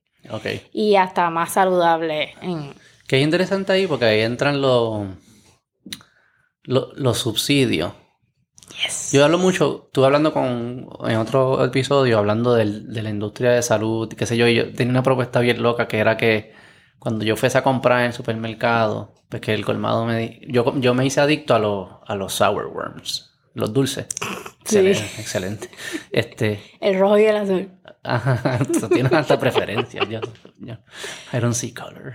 Este, yo- todos los días me, me bajaba una bolsita de Sour Worms.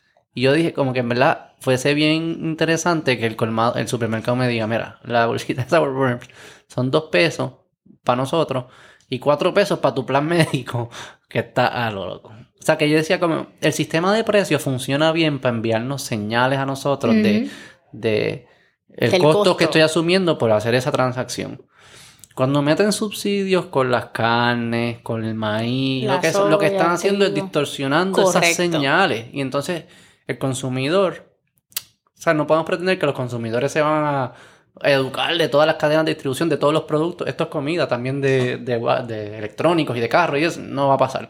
Los precios son lo la mejor tecnología que hemos inventado que te da esa señal. Pero si tú subsidias, lo que estás es distorsionando esa señal y la gente va a comer más carne, aunque se es más costoso. Deberíamos dejar que, Que cueste que lo que cueste cueste. lo que cueste para que nosotros podamos cambiar nuestro comportamiento. Eh, y eso era la columna. La que yo, no- la que yo piché. Mm, ¿Cuál? Bueno, eh, la, no, la de si comer local era más caro. Ah, Eh, ok, eso, era, eso Ah, era la ok. columna. O Es sea, que 220. es, es medio podcast de challenge, 3 claro. horas, no Exacto. 220. es bien Pero difícil. es, es como eh, se, se tenemos en, en la caja, el consumidor tiene en la caja un precio que es irreal, que no es el de verdad. Mm. De hecho, lo voy a tocar en la, en la próxima En la columna, próxima. pero en el contexto de pesca. Tú la sacas en, en Nuevo Día, ¿no? El nuevo día, los jueves. Impreso o digital. En las dos. Las dos. Sí. Y otra compañía te iba a decir, Time Possible, que me enseñó como que ese elemento de, en vez de y eh, haz un producto que esté cool, fue Tesla. Este, el, em, los carros eléctricos. Nunca- El Prius era feo, hay mucha, ¿sabes? Y la gente que fan de Prius, no me griten que eso, ok, el- el- pero no era cool. Ajá, sí, sí, era feo. Ok, gracias. Este, es, fe- es feo. No, porque te Después lo arreglaron un poquito, pero al principio era bien Pero feo. no es un Tesla. No. ¿Ves? Y Que sí, que quizás estamos como que jugando, como que jugando el juego, de que las cosas no, que no nos importe lo superficial, cuando no nos debemos... Cágate en tu madre. El nos gusta, así somos, y el carro está cabrón, y más gente se está moviendo a carros eléctricos, quizás te dirán por el ambiente, un carajo, porque le el carro está nítido. Este, lo que, eso todo para decir que soy fan de Produce por, por esa línea, porque no siento, cuando yo entro a Produce y consumí en Produce y compré en Produce, no siento que me están dando, no es una compañía que me está dando un viaje moral, ni nada. Eran productos que saben bueno y los compré. Exacto. Y sí, hacemos una parte Sí, sí, a través sí. del blog de educar de todos estos temas y, y en parte para eso es la columna, etcétera. Pero estamos bien conscientes que eso no le habla a todo el mundo. Hay gente que compra por convicción, Mm. están convencidos de que hay que alimentarse mejor, etcétera, etcétera, Mm. etcétera. Y pues eso están y estarán ahí. Pero la gran mayoría de la gente, me parece a mí que ya hay una percepción un poquito más alta de, de que la alimentación y la salud están atadas. Y ese es el, el mayor driver. Mm. Pero tiene que ser conveniente. Mm. Esto, y me parece a mí que es un driver porque lo ves hasta en los supermercados regulares, que cada vez están poniendo más decoraciones en el área de vegetales y frutas y whatever, y es porque hay, hay, eh, hay una, una masa de consumidores moviéndose a tratar de alimentarse mejor. Claro. Eh, Ok, volvamos retornando a la historia de Produce. este, conociste a, a tus socios y, se incorporaron, lanz- eh, lanzaron, te tu idea. lanzamos. ¿Eso en qué año fue? 2018. 2018, hace tres años. Hace tres años, de hecho, el 4 de octubre cumplimos tres El años año. de haber empezado oficialmente Cumplieron la se- hace una semana. Sí, Ah, felicidades. gracias. Tres años vivo. Tres ¿Cómo años fue, vivos. eh, cómo fue? Sí, digo. La Sí. mayoría no llega a tres años. ¿Cómo, cómo fue ese? ¿Qué te encontraste? Sospecho que de tu papelito que dibujaste a la realidad aprend- te encontraste con Claro, cosas. ¿Con qué te sí. encontraste? Esto tanto para Martín, que también, ¿verdad? Siempre decimos que tiene muchas madres la, la idea. Esto, tanto para Martín hubo sorpresas como para lo que yo también tenía en mente. Eh, Cuando Produce lanzó la primera vez que ya estábamos en pre-18, eh, lanzamos el app que no se ve en nada a lo que es hoy en día. Nada, cero. Eh, fue un desastre. Porque era solamente para chefs en ese momento. Lanzamos solo para chefs. Entonces, la, nuestra idea así de democratizar the whole thing era como que no, no, pero los consumidores que suban lo que tengan. Los, perdóname, los productores que suban lo que tengan y que los chefs compren lo que quieran. O sea, y ustedes no allá querían ellos, hacer nada.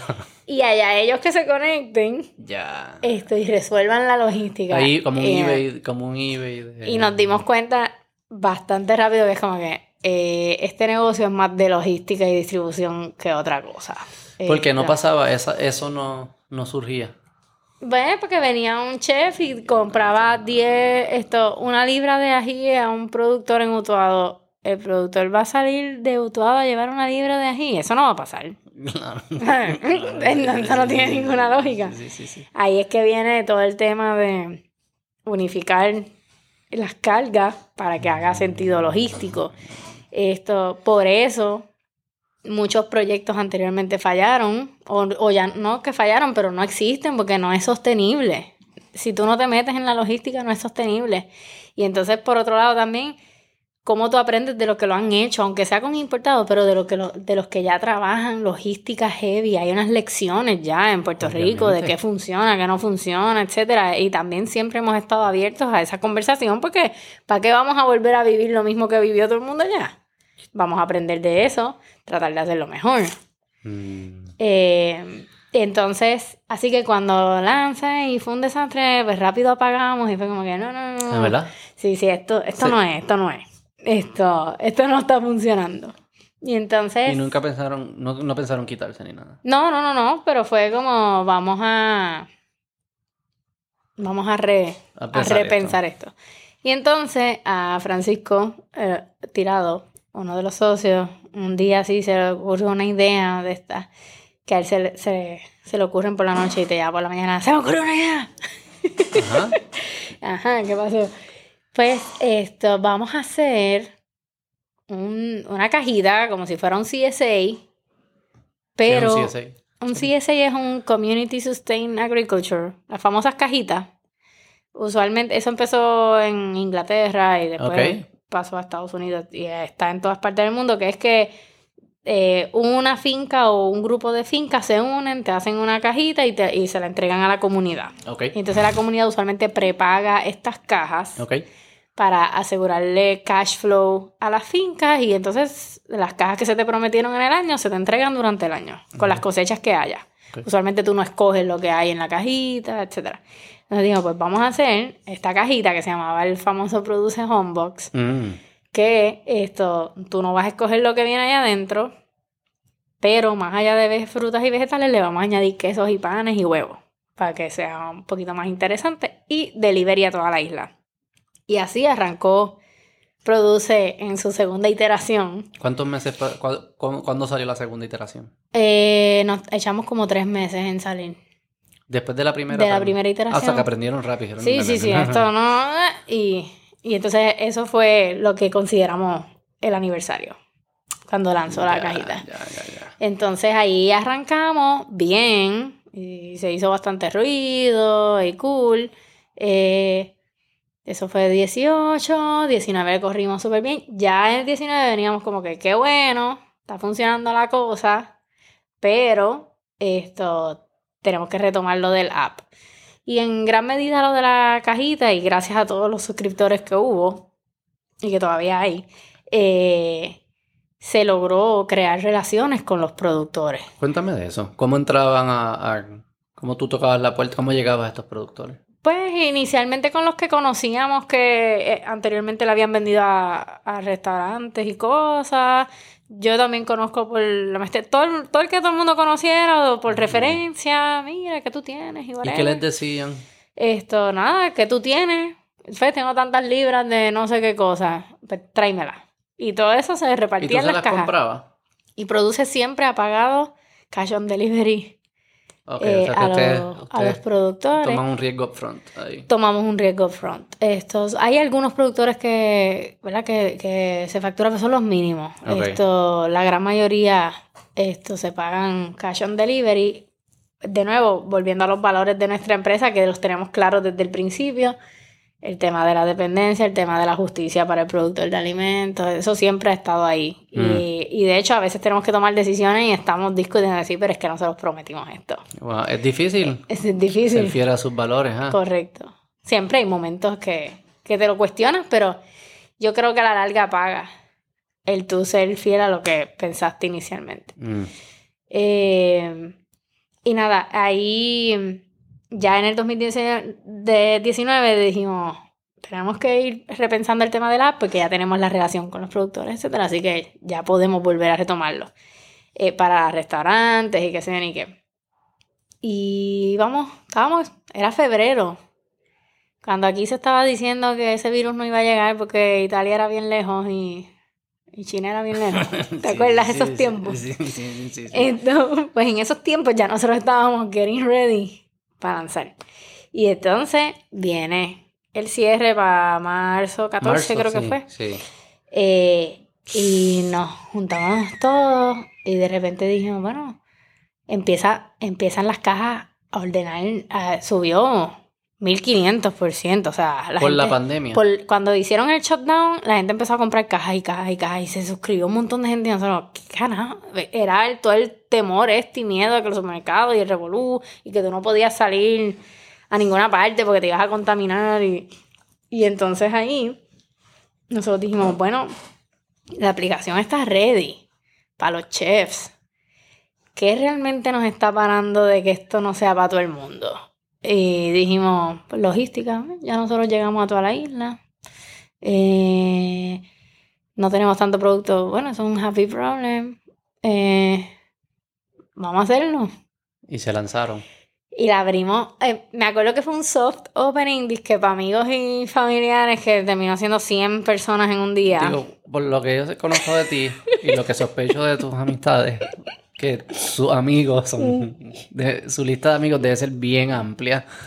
Y Yo me acuerdo sí, que empezaron a llegar. Es casi mejor de haberla órdenes. hecho de no amigos. Exacto. Sí, gente que no conozco. Esto, empezaron a entrar y ahí me llamaron del nuevo día. Mira, queremos hacer una nota. Y yo, dame, dame un break, déjame chequear. Y cuando ya fue, pues dale. Y cuando salió la nota, Skyrocket. Y se ha mantenido, aun con las flexibilizaciones de la pandemia, de eh, la obviamente hubo un pico. Y se estabil- eh, pero ya está de- estable con ya está más crecimiento. estable con crecimiento, correcto. Sí, yo Esto- siempre he dicho, un buen amigo mío es el de Jetson. Sí, Este, no sé, ¿usted, usted se conoce? Andrés, sí, sí, sí. Ok, súper. Eh, sí, no, para que se conozcan. Este, eh, pero que todo este, te- la, la cuarentena aceleró el- la adopción de, 10 años. no sé, si- 10. Eso es lo que ¿Eso es lo que tú crees? Eso es lo que ¿Has se estila con bastante frecuencia, unos 10 años de adelanto de lo que iba a pasar. O sea, que hubiésemos llegado a esto de que la gente ordene por internet, tanto sus, su, como los restaurantes pues, como la, la compra, Ujú, Pero se hubiese tardado pero se mucho hubiese más. tardado como 10 años. O ¿tú sea, la adopción. Sí, sí, sí, como Sí. 10 años para llegar a donde estamos hoy en día. Ujú. Así que, que mi mamá jamás hubiese ordenado. Mi mamá es retirada Nuestros clientes, nuestra mayoría de clientes son Gen X y, y Baby Boomers. Y aún con la, ya la, la cuarentena, básicamente tú puedes ir al colmado en cualquier día y eso, como quieras se han quedado. Sí. Sí, porque entonces ahí es que viene, ahí, ahí, la es, magia. ahí es que viene la magia de conveniencia y de conseguir productos unique que el supermercado nunca va a traer. Supermercado es un negocio de real estate ya. ¿Por qué no, por qué no las, por qué los productos que tú vendes no pudiesen llegar al supermercado? Varias razones. eh, algunos sí, otros no, claro. Eh, pero pues el- muchas marcas subsidian qué va a qué lado de la góndola. No queda espacio en Sí, cuando góndola. dices real estate, una competencia del real estate dentro de la Dentro del tienda. supermercado, sí, sí, sí. ya, ya, ya. Sea, que estás compitiendo, sí, sí, sí, sí. Porque tú le ven, tú te compras directo a los, a, los, A los productores. productores. Y ellos todos tenían mar- marcas o, o- No todo el mundo tiene marca. No todo el mundo tiene... Porque tú puedes comprar un vegetal Sin marca. sin marca. Sí, sí. exacto, exacto. Sí, sí, sí, sí. Y había algunos que le vendían a, a colmados pequeños. Sí, sí, sospecho. sí. Hay mucho.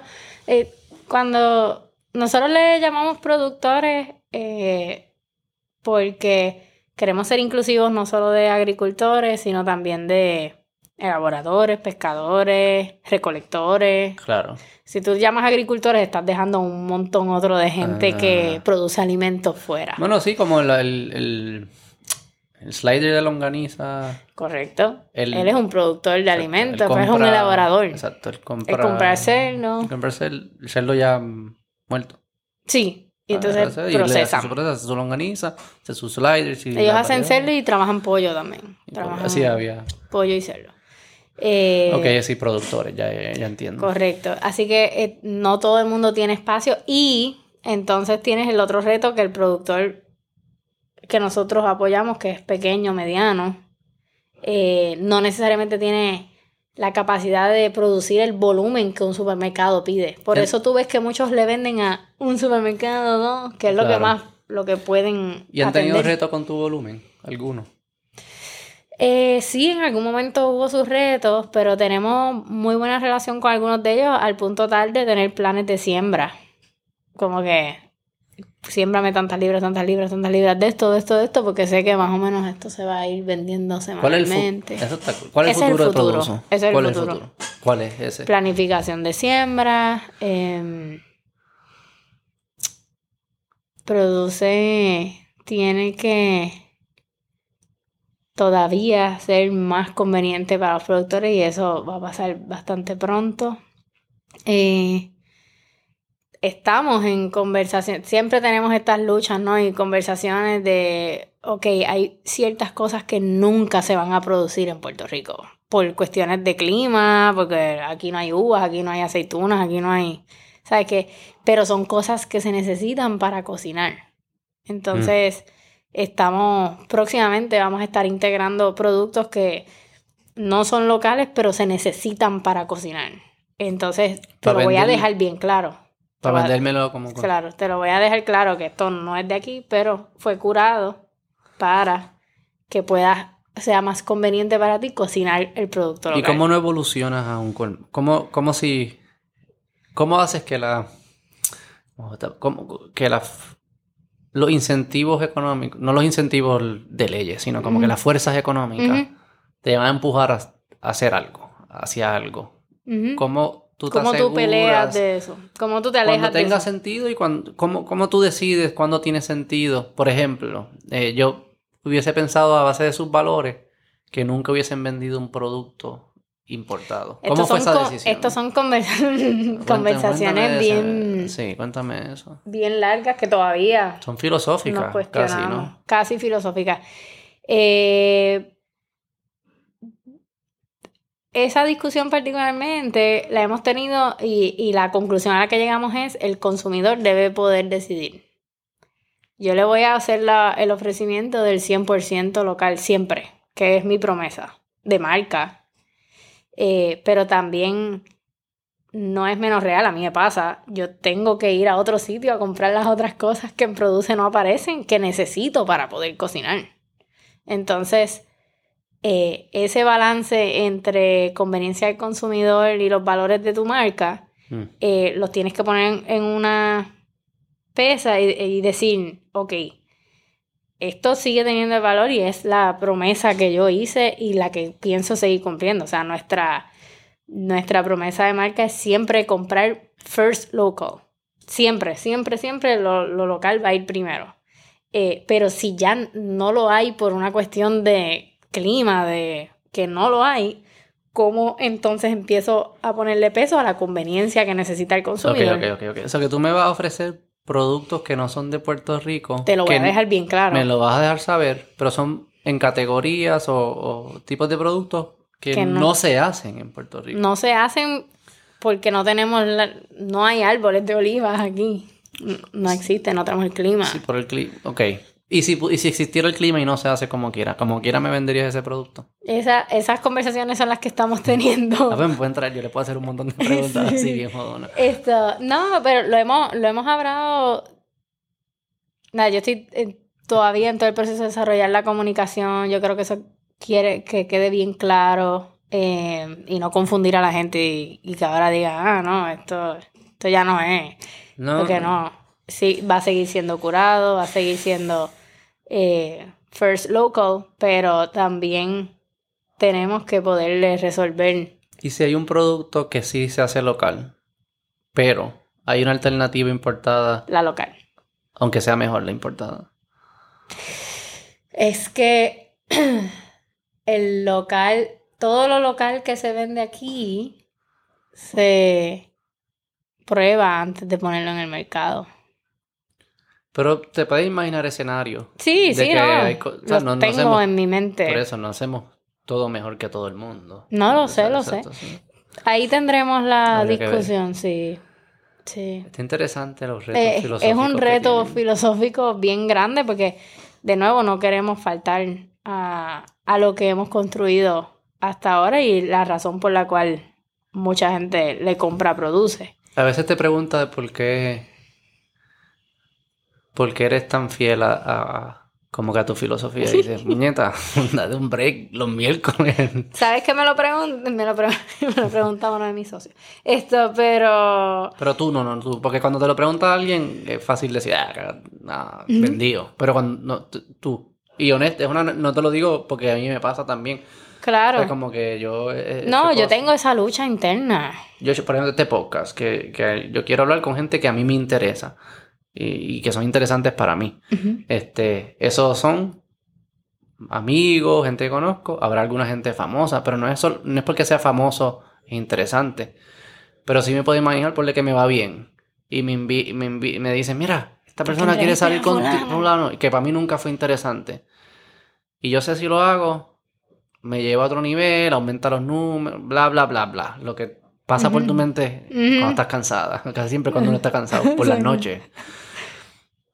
Es difícil y, y- y- yo tengo familia, tengo mis hijos, tengo mi esposa. Es difícil decir, ah, que se joda esa entrevista porque yo soy fiel. Es difícil y, por eso te lo pregunto porque sé que es y a veces no sé si es lo correcto siempre ser fiel a lo que originalmente era el ideal. No sé si ese ideal tiene espacio para ser entendido o, si darle espacio ya es ser un vendido o, si darle espacio es progresar. Es, es, es, es tricky. Es filosófico, por eso me Sí, intriga. sí. Yo lo he visto, yo lo he visto pasar en distintos proyectos. Eh, he visto productores que dicen que no creen en, en distribución y están hasta home de decir que no, yo lo hago directo, yo lo hago directo.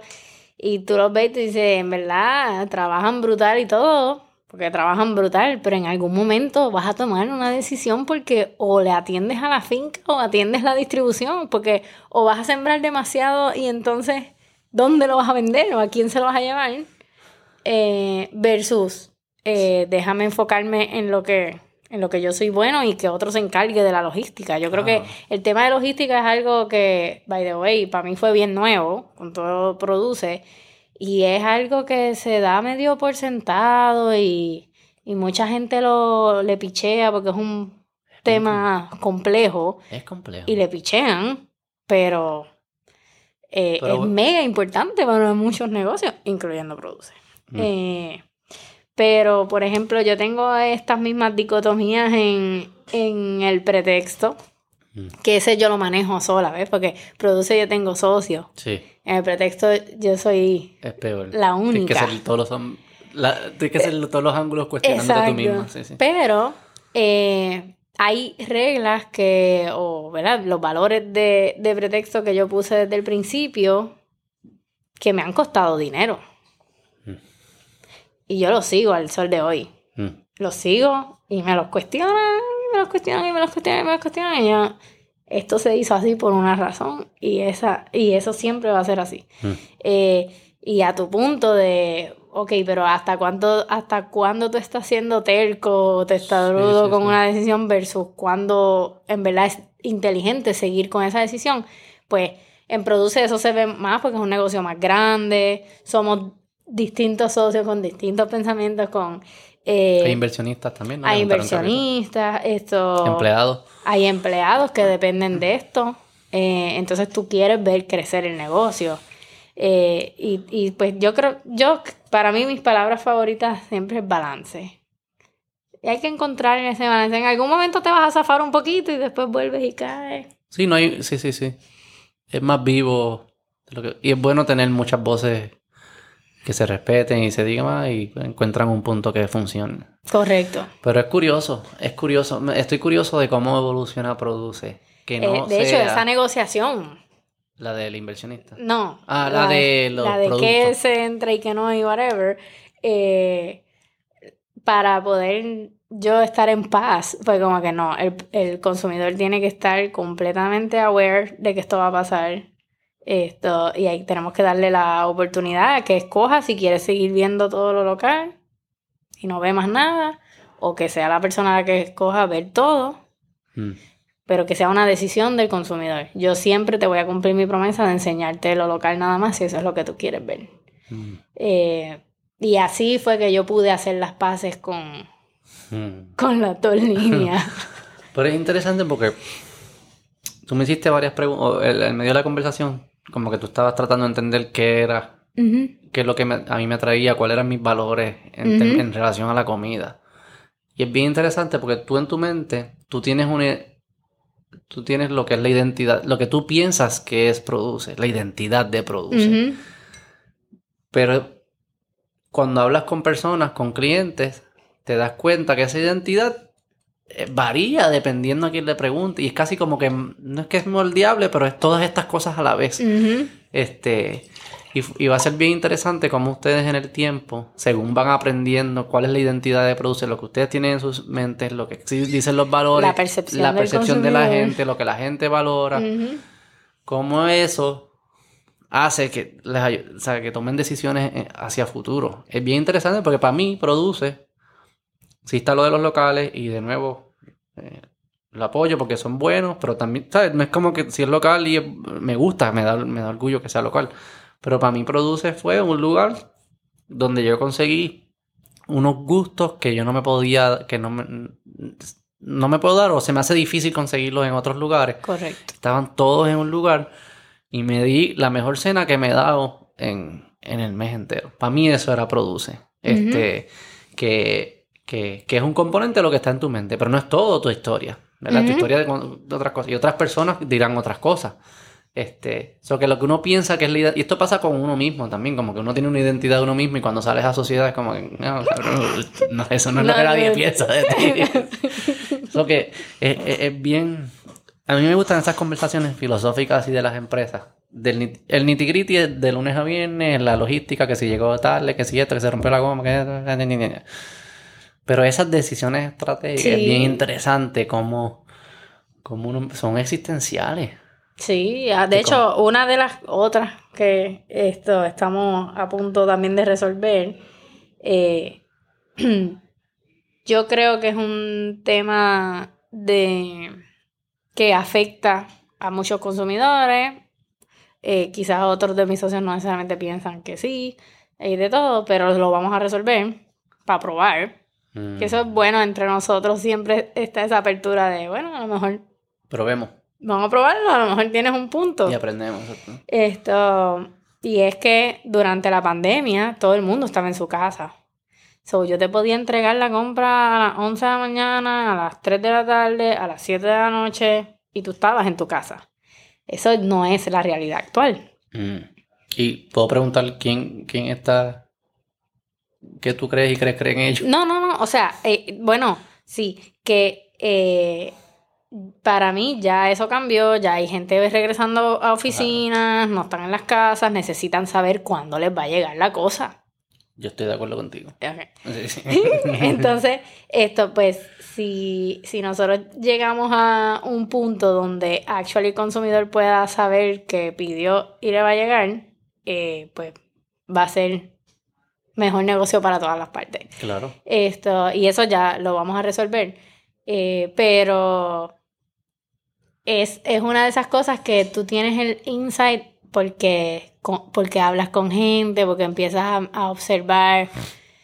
Si uno se mete en su burbujita, Mm, o sea, si yo viera el mundo desde mi burbujita de calle, mm. pues imagínate. Sí, sí, O sea, sí, sí, sí. Yo estoy clara que no todo el mundo vive Claro, ni los problemas, ni los retos, ni las cosas buenas que tienen de vivir en el campo. claro. Eh, eh, son, son situaciones bien distintas. Entonces, de nuevo, yo parto de la premisa de conveniencia para el consumidor, siendo fiel a mis valores.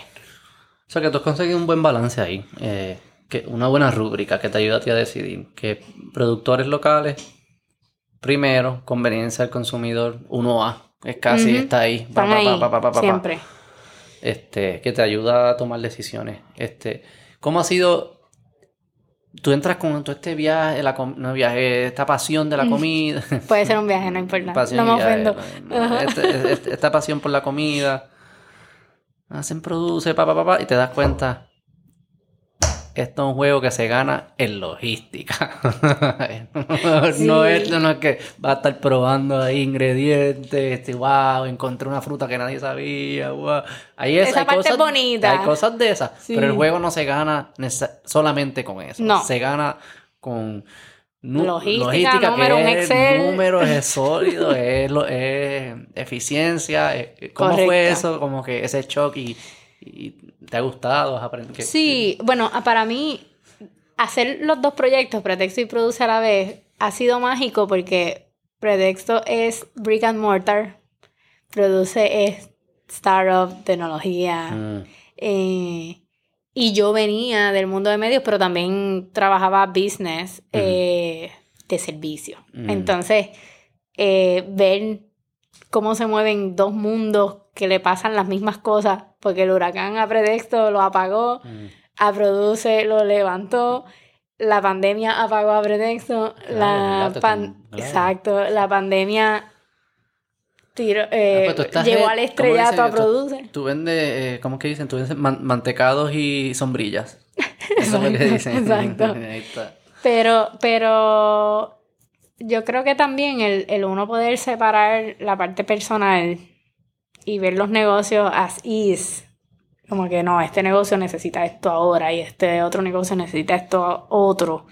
Eh, y lo hablamos entre todos los socios porque todos los que somos socios en Produce tenemos otros negocios. Y siempre hemos visto cómo eh, le añadimos valor a Produce por lo que aprendemos en nuestros otros negocios. Mm, No, mira, es que esto está pasando Claro. en esta industria, en esta otra industria está pasando esto. Entonces eso le añade muchísimo valor a Produce. Y a mí en carácter personal, pues he aprendido un montón. Yo sabía algo de distribución por, por los periódicos, pero, pero no es lo mismo que una logística de distribución de alimentos. Ya esos son otros 20 pesos, refrigeración, etcétera.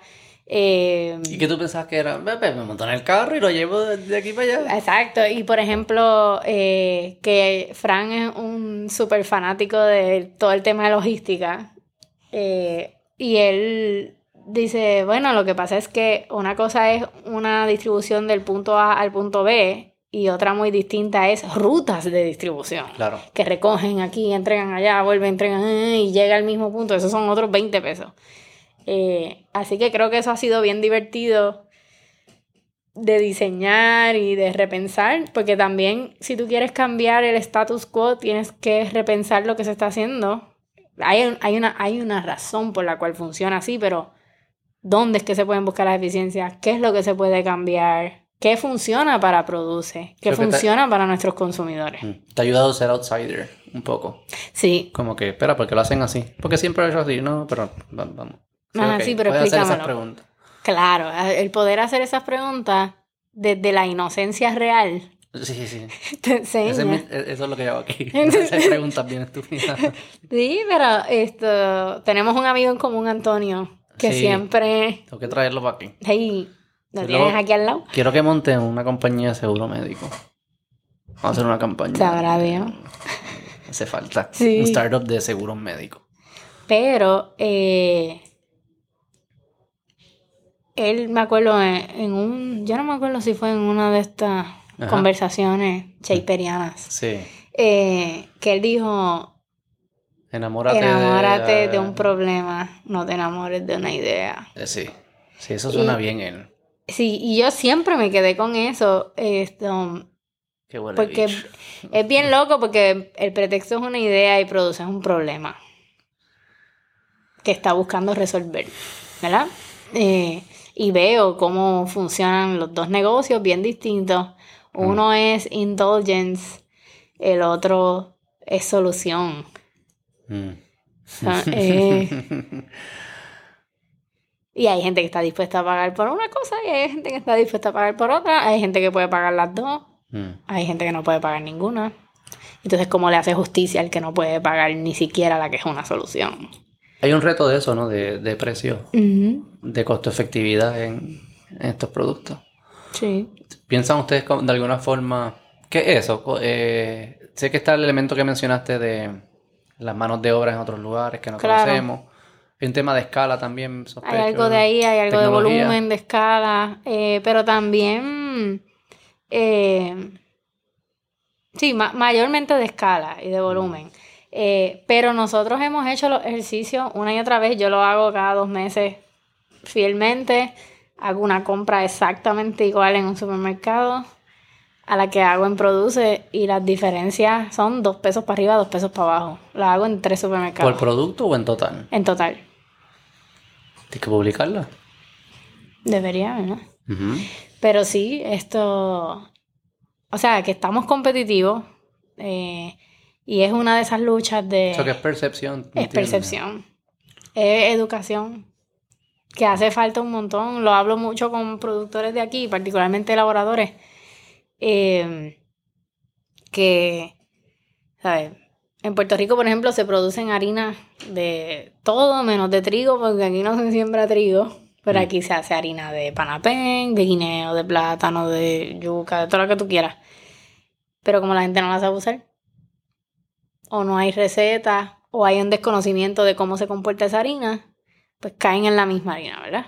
Mm, Caen en la, en la de trigo, que es más fácil, ay, yo sé bregar con esta. sí. Eh, Esa es la que yo compro también. Sí, sí. Sí, ¿no? Y, and it's okay. Te tiene que gustar cocinar para empezar a, Sí. a trabajar con Pero estas tú otras dices los restaurantes, los chefs Sí. y eso, pues a ese nivel todavía, pues, aunque ellos supiesen A manejar ese nivel y al nivel de las pudiesen. casas. Las dos, las dos, Sí, sí. las dos. Y por ejemplo, el queso de cabra, que fue Buenísimo. la columna de. Ese estaba en mi sándwich. Esa estaba en tu sándwich. y no, no me, no me cae tan pesado. Porque el queso no va más de una semana de producido cuando tú te lo compras. Y no sabía comiste. al, a- tan fuerte como el... Y creo que hay una columna de esto. como Sí, la publiqué la semana pasada. Eso, exacto. No, es verdad, lo leí y dije, es verdad. Es verdad, no, no sabe tan fuerte No sabe como el fuerte y queso de cabra que yo he probado en Eh, otros lugares. pues me lo explicó Maritere porque yo quería saber por qué era Esa es la, la que productora. también me gust- va a traer tu, tu, tu corillo para acá. Sí, todos los que tú quieras yo te los conto. Esto, pues Maritere eh, me estaba explicando que la razón por la cual el queso importado desarrolla, el queso importado de cabra desarrolla ese sabor es porque para que llegue a Puerto Rico, entre lo que se produce y lo viajan y whatever, casi casi se tarda dos meses en llegar a la góndola. Así que como han pasado dos meses, pues desarrolla un sabor. ¿Y ese fuerte. sabor es lo que desarrolla o lo que le echan para que no se dañe? O sé yo? Ella me dijo que lo desarrolla por el tiempo. A Fue lo que ella me explicó. Esto. ¿Sabes que yo aprendí que, de dónde vienen los quesos? el- eh, ajá. No, tú sabes, no, no aprendí dónde viene. Como que yo estaba... Yo, a, mí, yo me- a mí me intriga mucho como que conocer de dónde... ¿Quién se inventó el queso? Porque en verdad el queso... ¿Quién se le ocurre inventarse tal cosa? Ujú. Dejar que se pudra la leche, qué sé yo qué. Y era... mm, Creo que eran países nórdicos, algo de, las, de los inviernos allá que no hay mucha luz y necesitaba el- eh, la vitamina D y el calcio juntos, son bien importantes. Se comían bacalao para vitamina D como no hay luz. Eh, Bacalao para vitamina D y la leche para que eh, durara más, lo que hacían era el queso. Ah, La deja que duraba y le echaban sal y qué sé yo qué, y se convirtió Lo en curaban, queso. exacto. Con un, exacto, con un tiempo, les tomó un tiempo poder que su, que su olfato, al final la nariz lo que te está diciendo es que algo está dañado o no está dañado para protegerte a ti. No te Claro. lo comas, cómetelo. O sea, ese es el punto de la peste, no es, Ujú. o sea, es, es útil. Eh, tenían que como que override como que no sé, no sé cómo se dice en español, pero como... Sí, ya lo no se iba a decir bypassear. Bypassear. Pues eso oh mismo, es mejor, es mejor que override. Bypassear la, el instinto de que no te lo comas que está podrido y con tiempo, pues, nos acostumbramos a esos olores. Y ya, ok, eso está bueno, ya, check. Sí. Y de ahí, y de ahí dale, Es bien interesante y la cerveza también nació así. ¿Sabes que la cerveza, según lo que yo he leído, lleva más tiempo eh, con lo, en las civilizaciones que el agua? No, mentira. Que la agricultura, que morón, que la agricultura. Yo creo que es similar. Creo que hay algunas civilizaciones que parecen, pero sí, pues, es bien curioso que la cerveza o el alcohol en general no tiene nada. Hubo un tiempo que era para preservar, de preservar. Pero ya una vez resolvimos el tema de preservar, siguió con nosotros el alcohol y siguió con todas las culturas del mundo, aun cuando no tiene ningún beneficio biológico. Sé que dicen que hay, un vino, el cáncer, que eso es mierda. No. Eso, esa es la, gente esa es la uva. exacto, gente, o gente que quiere beber. Pero que es curioso que haya seguido con todas las culturas, aún cuando no tiene un beneficio biológico. Que yo creo que causa adicción. Yo no, lo que dicen es que hay un beneficio social. Exacto, o sea, pero hay una adicción al, al ¿cómo es? Al, a lo que te da. O como te comportas. Exacto. Pero que hay un beneficio social de que tú y yo podemos colaborar mejor y distinto, ser más creativos, atrevernos a decir cosas cuando nos damos una cervecita, que cuando, y es obvio, todo el mundo lo ha vivido en su vida social, y que grupos que saben manejar eso, como que el consumir alcohol sin llevarlo al exceso, pero que les permite crear esa, esas relaciones sociales y eso, mi inglés, es, esas cadenas sociales entre relaciones, es un grupo que le va a ganar un grupo eslabones sociales. Es un grupo que le va a dar un grupo que no bebe. Un grupo que, si tú tiras para un planeta, un grupo que bebe moderadamente y un grupo que no bebe, el grupo que bebe y después pelean, el grupo que bebe le va a ganar al que no bebe. Porque creas unas relaciones que no puedes crear sin el alcohol. Sí, es un desinhibidor. Sí. En, ese sentido. Sí, que es bien. Utilizado en balance. Bien loco. ¿Usted no vende alcohol? Sí, tenemos licencia.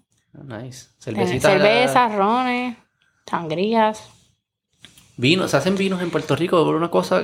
yo leí que ni que iban a hacer algunos, son mentiras. No, no, no sé. No he probado. Sé que mucha gente lo hace, pero usando el mosto de, de España o de otros países y entonces crean el ah, vino acá. O sea, que no se hace, se hace una parte. no hay una. No, se hacer. no hay una siembra. Vino siempre será de uva. No hay vinos que no sean de uva. Hay gente que le llama vinos a otras cosas. Para mí no es vino, pero eso, son, es un, como una harina de otro costal. Ok, no entendí. Todos tus refranes se han convertido en gastronómicos. Eso es un no, tema no, entendido ningún eso refrán. Es un tema para otro día. Ningún refrán entendido. Son todos gastronómicos. No estoy pompeado con Produce, estoy pompeado con lo que. hacia dónde van. Tienen retos, como todos.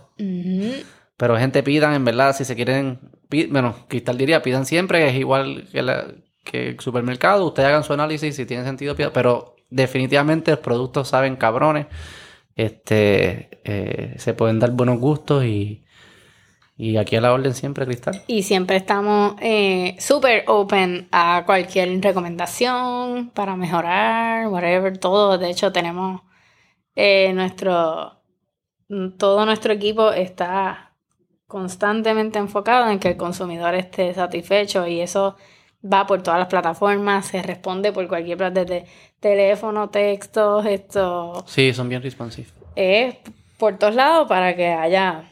¿Y dónde los? ¿Produce una aplicación? ¿La bajan? ¿Dónde? Está en iOS y en, y en el Google Play. Produce se llama. Escribir produce. PR o Duce. Produce. Yo estudié marketing. Oh my God. Era malísimo.